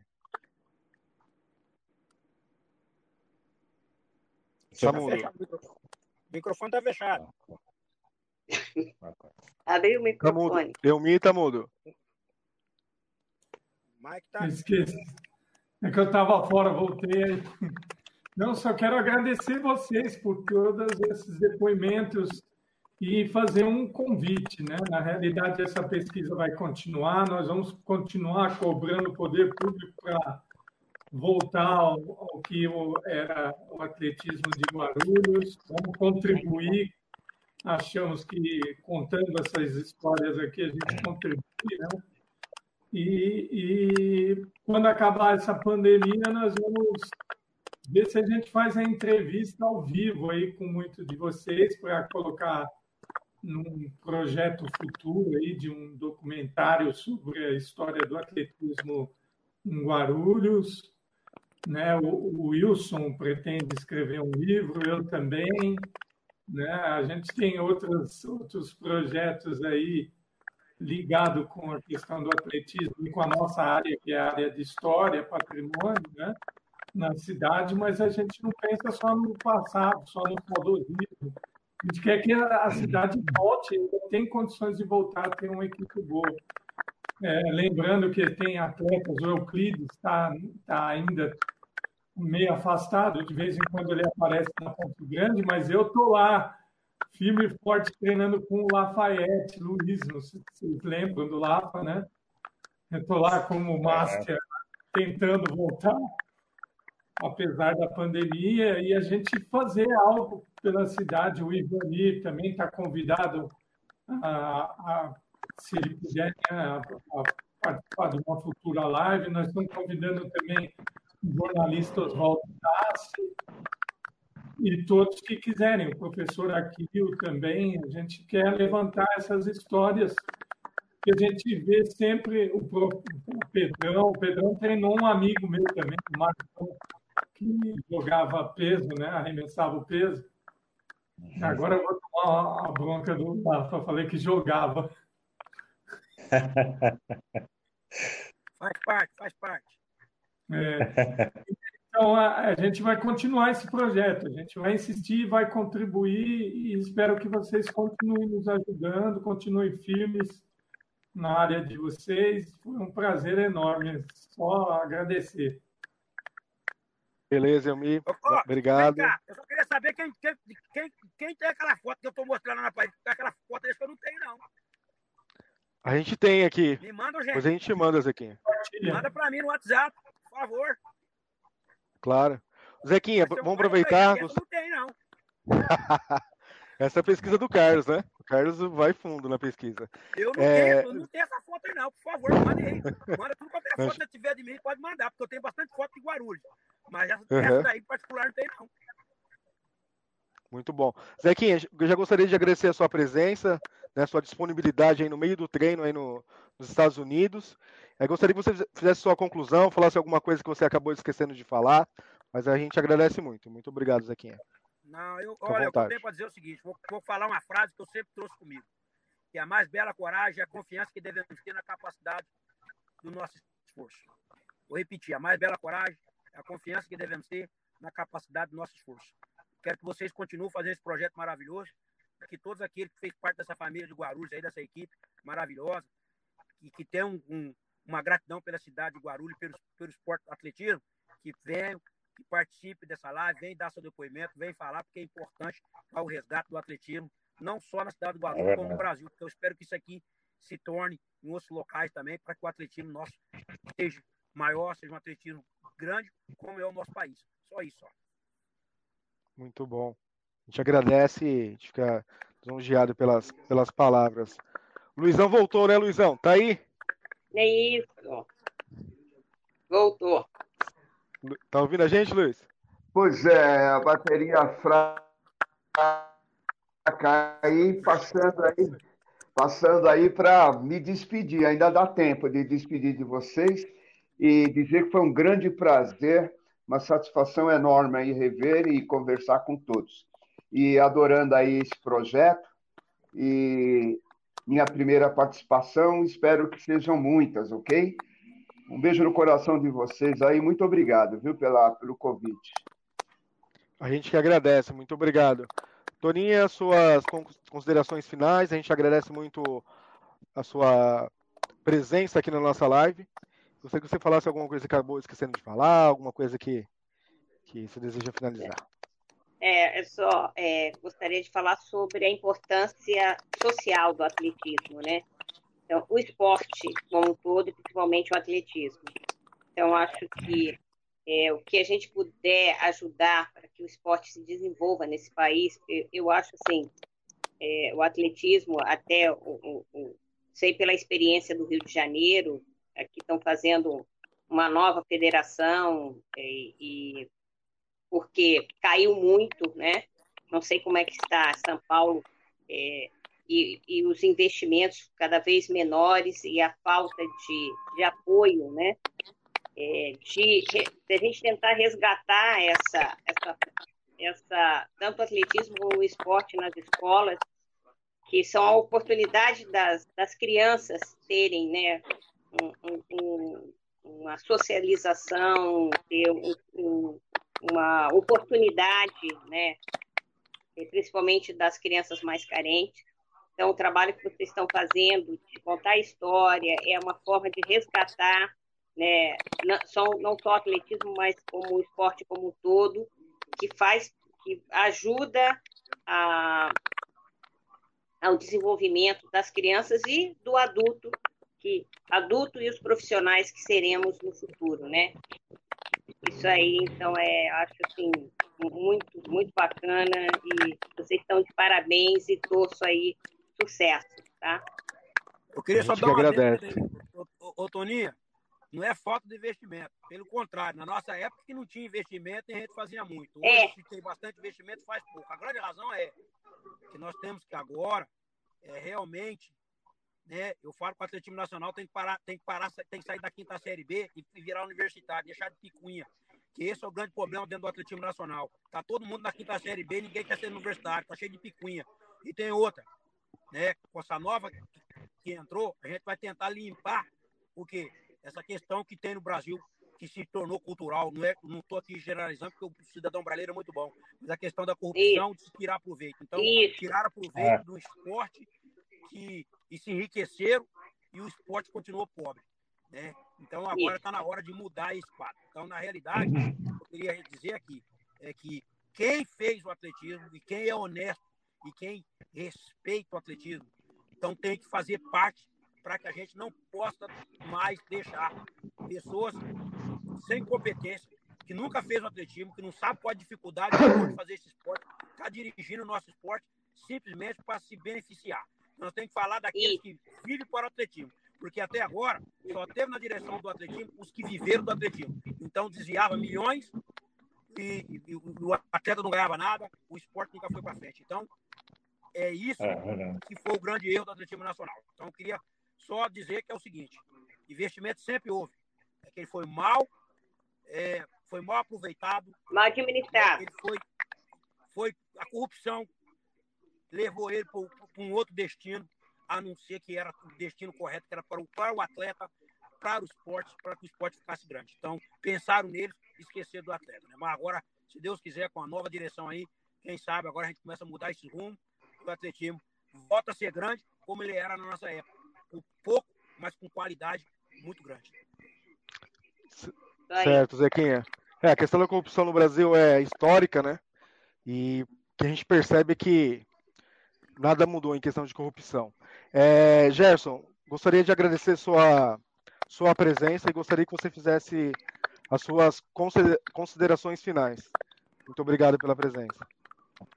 Eu que agradeço. Para mim foi um prazer enorme participar dessa live e eu torço para que vocês deem, deem continuidade a esse projeto que é resgatar ah, a imagem, a história e do atletismo em Guarulhos, que é uma história marcante aí e que o esporte em Guarulhos também tenha um renascimento, né?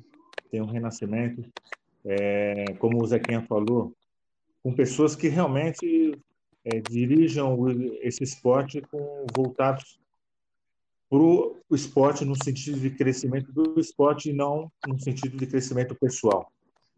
E olha, para mim assim foi um momento maravilhoso de recordar coisas incríveis, é, rever esses amigos, colegas e eu acredito que uma, outras lives que tenham é, desse porte só vem a beneficiar esse esporte maravilhoso que é o atletismo, que é o esporte de base.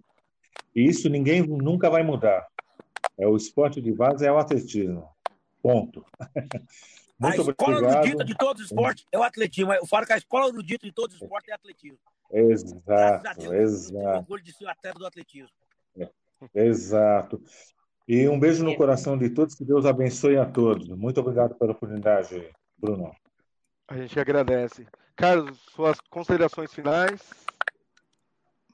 Então, agradeço aí a presença de todos que participaram, de todos que assistiram. E assim, é, eu, quando entrei nesse projeto, eu não sou esportista, muito menos atleta, né? E assim, eu acho muito legal ver os atletas falando, né, os atletas falando sobre a. Por, por que, que eu perguntei sobre as provas, né? Porque o sentimento ali deve ser único da pessoa, né? Durante, antes, após, né? Eu acho que é uma coisa que eu acho que o dinheiro não, não fala, né? Apesar do, da, desses atletas serem muito mal remunerados, né? Até hoje. Eu tinha uma outra visão, né? O me falava para mim, não, os atletas não ganham dinheiro com isso. E aí, pesquisando, a gente entende isso, vocês falando. O reconhecimento ainda é muito pequeno, né? Infelizmente. A importância do esporte, né? E, e assim, é, eu, por exemplo, nessa live conheci um atleta que vocês falaram na, tanto na, na outra live, né? Nessa, que é a questão desse maquininha, né? Estou muito interessado em saber quem é esse atleta, né? Não sei se podemos chamar ele para alguma live adiante. Então, essas histórias que aparecem durante as lives, eu acho muito importante. É, a, ca- a cada fala de vocês é uma, é uma, é uma coisa a mais a crescer uma pesquisa. É um caminho diferente para perseguir, para procurar. Então, eu fico muito feliz. é, a vida do atleta, eu percebo que é uma, é uma vida muito dura, né? Atletas, pelo menos os atletas do passado, ninguém não tinha um atleta que, que era rico, né? O esporte muitas vezes é um, foi um segundo caminho que a pessoa encontrou para o crescimento, né? E nem no caso que a Antônia disse, que ela teve que abandonar para começar a faculdade, é a história muito parecida que a Celi contou a semana passada. É. A do, o Zequinha fala que ele veio de outro lugar para chegar a Guarulhos, né? Praticamente sem nada, né? Eu acho muito legal isso. Então é coisa que a gente aprende, né? Com esse, porque eu aprendi com esse projeto, né? E eu vou continuar aprendendo, tem muita pesquisa para fazer, isso é só um começo. Devido à pandemia, né, nossa pesquisa ainda pode prosseguir mais, né? O MI quer lançar um livro, temos que juntar muito mais é, documentos, né, histórias.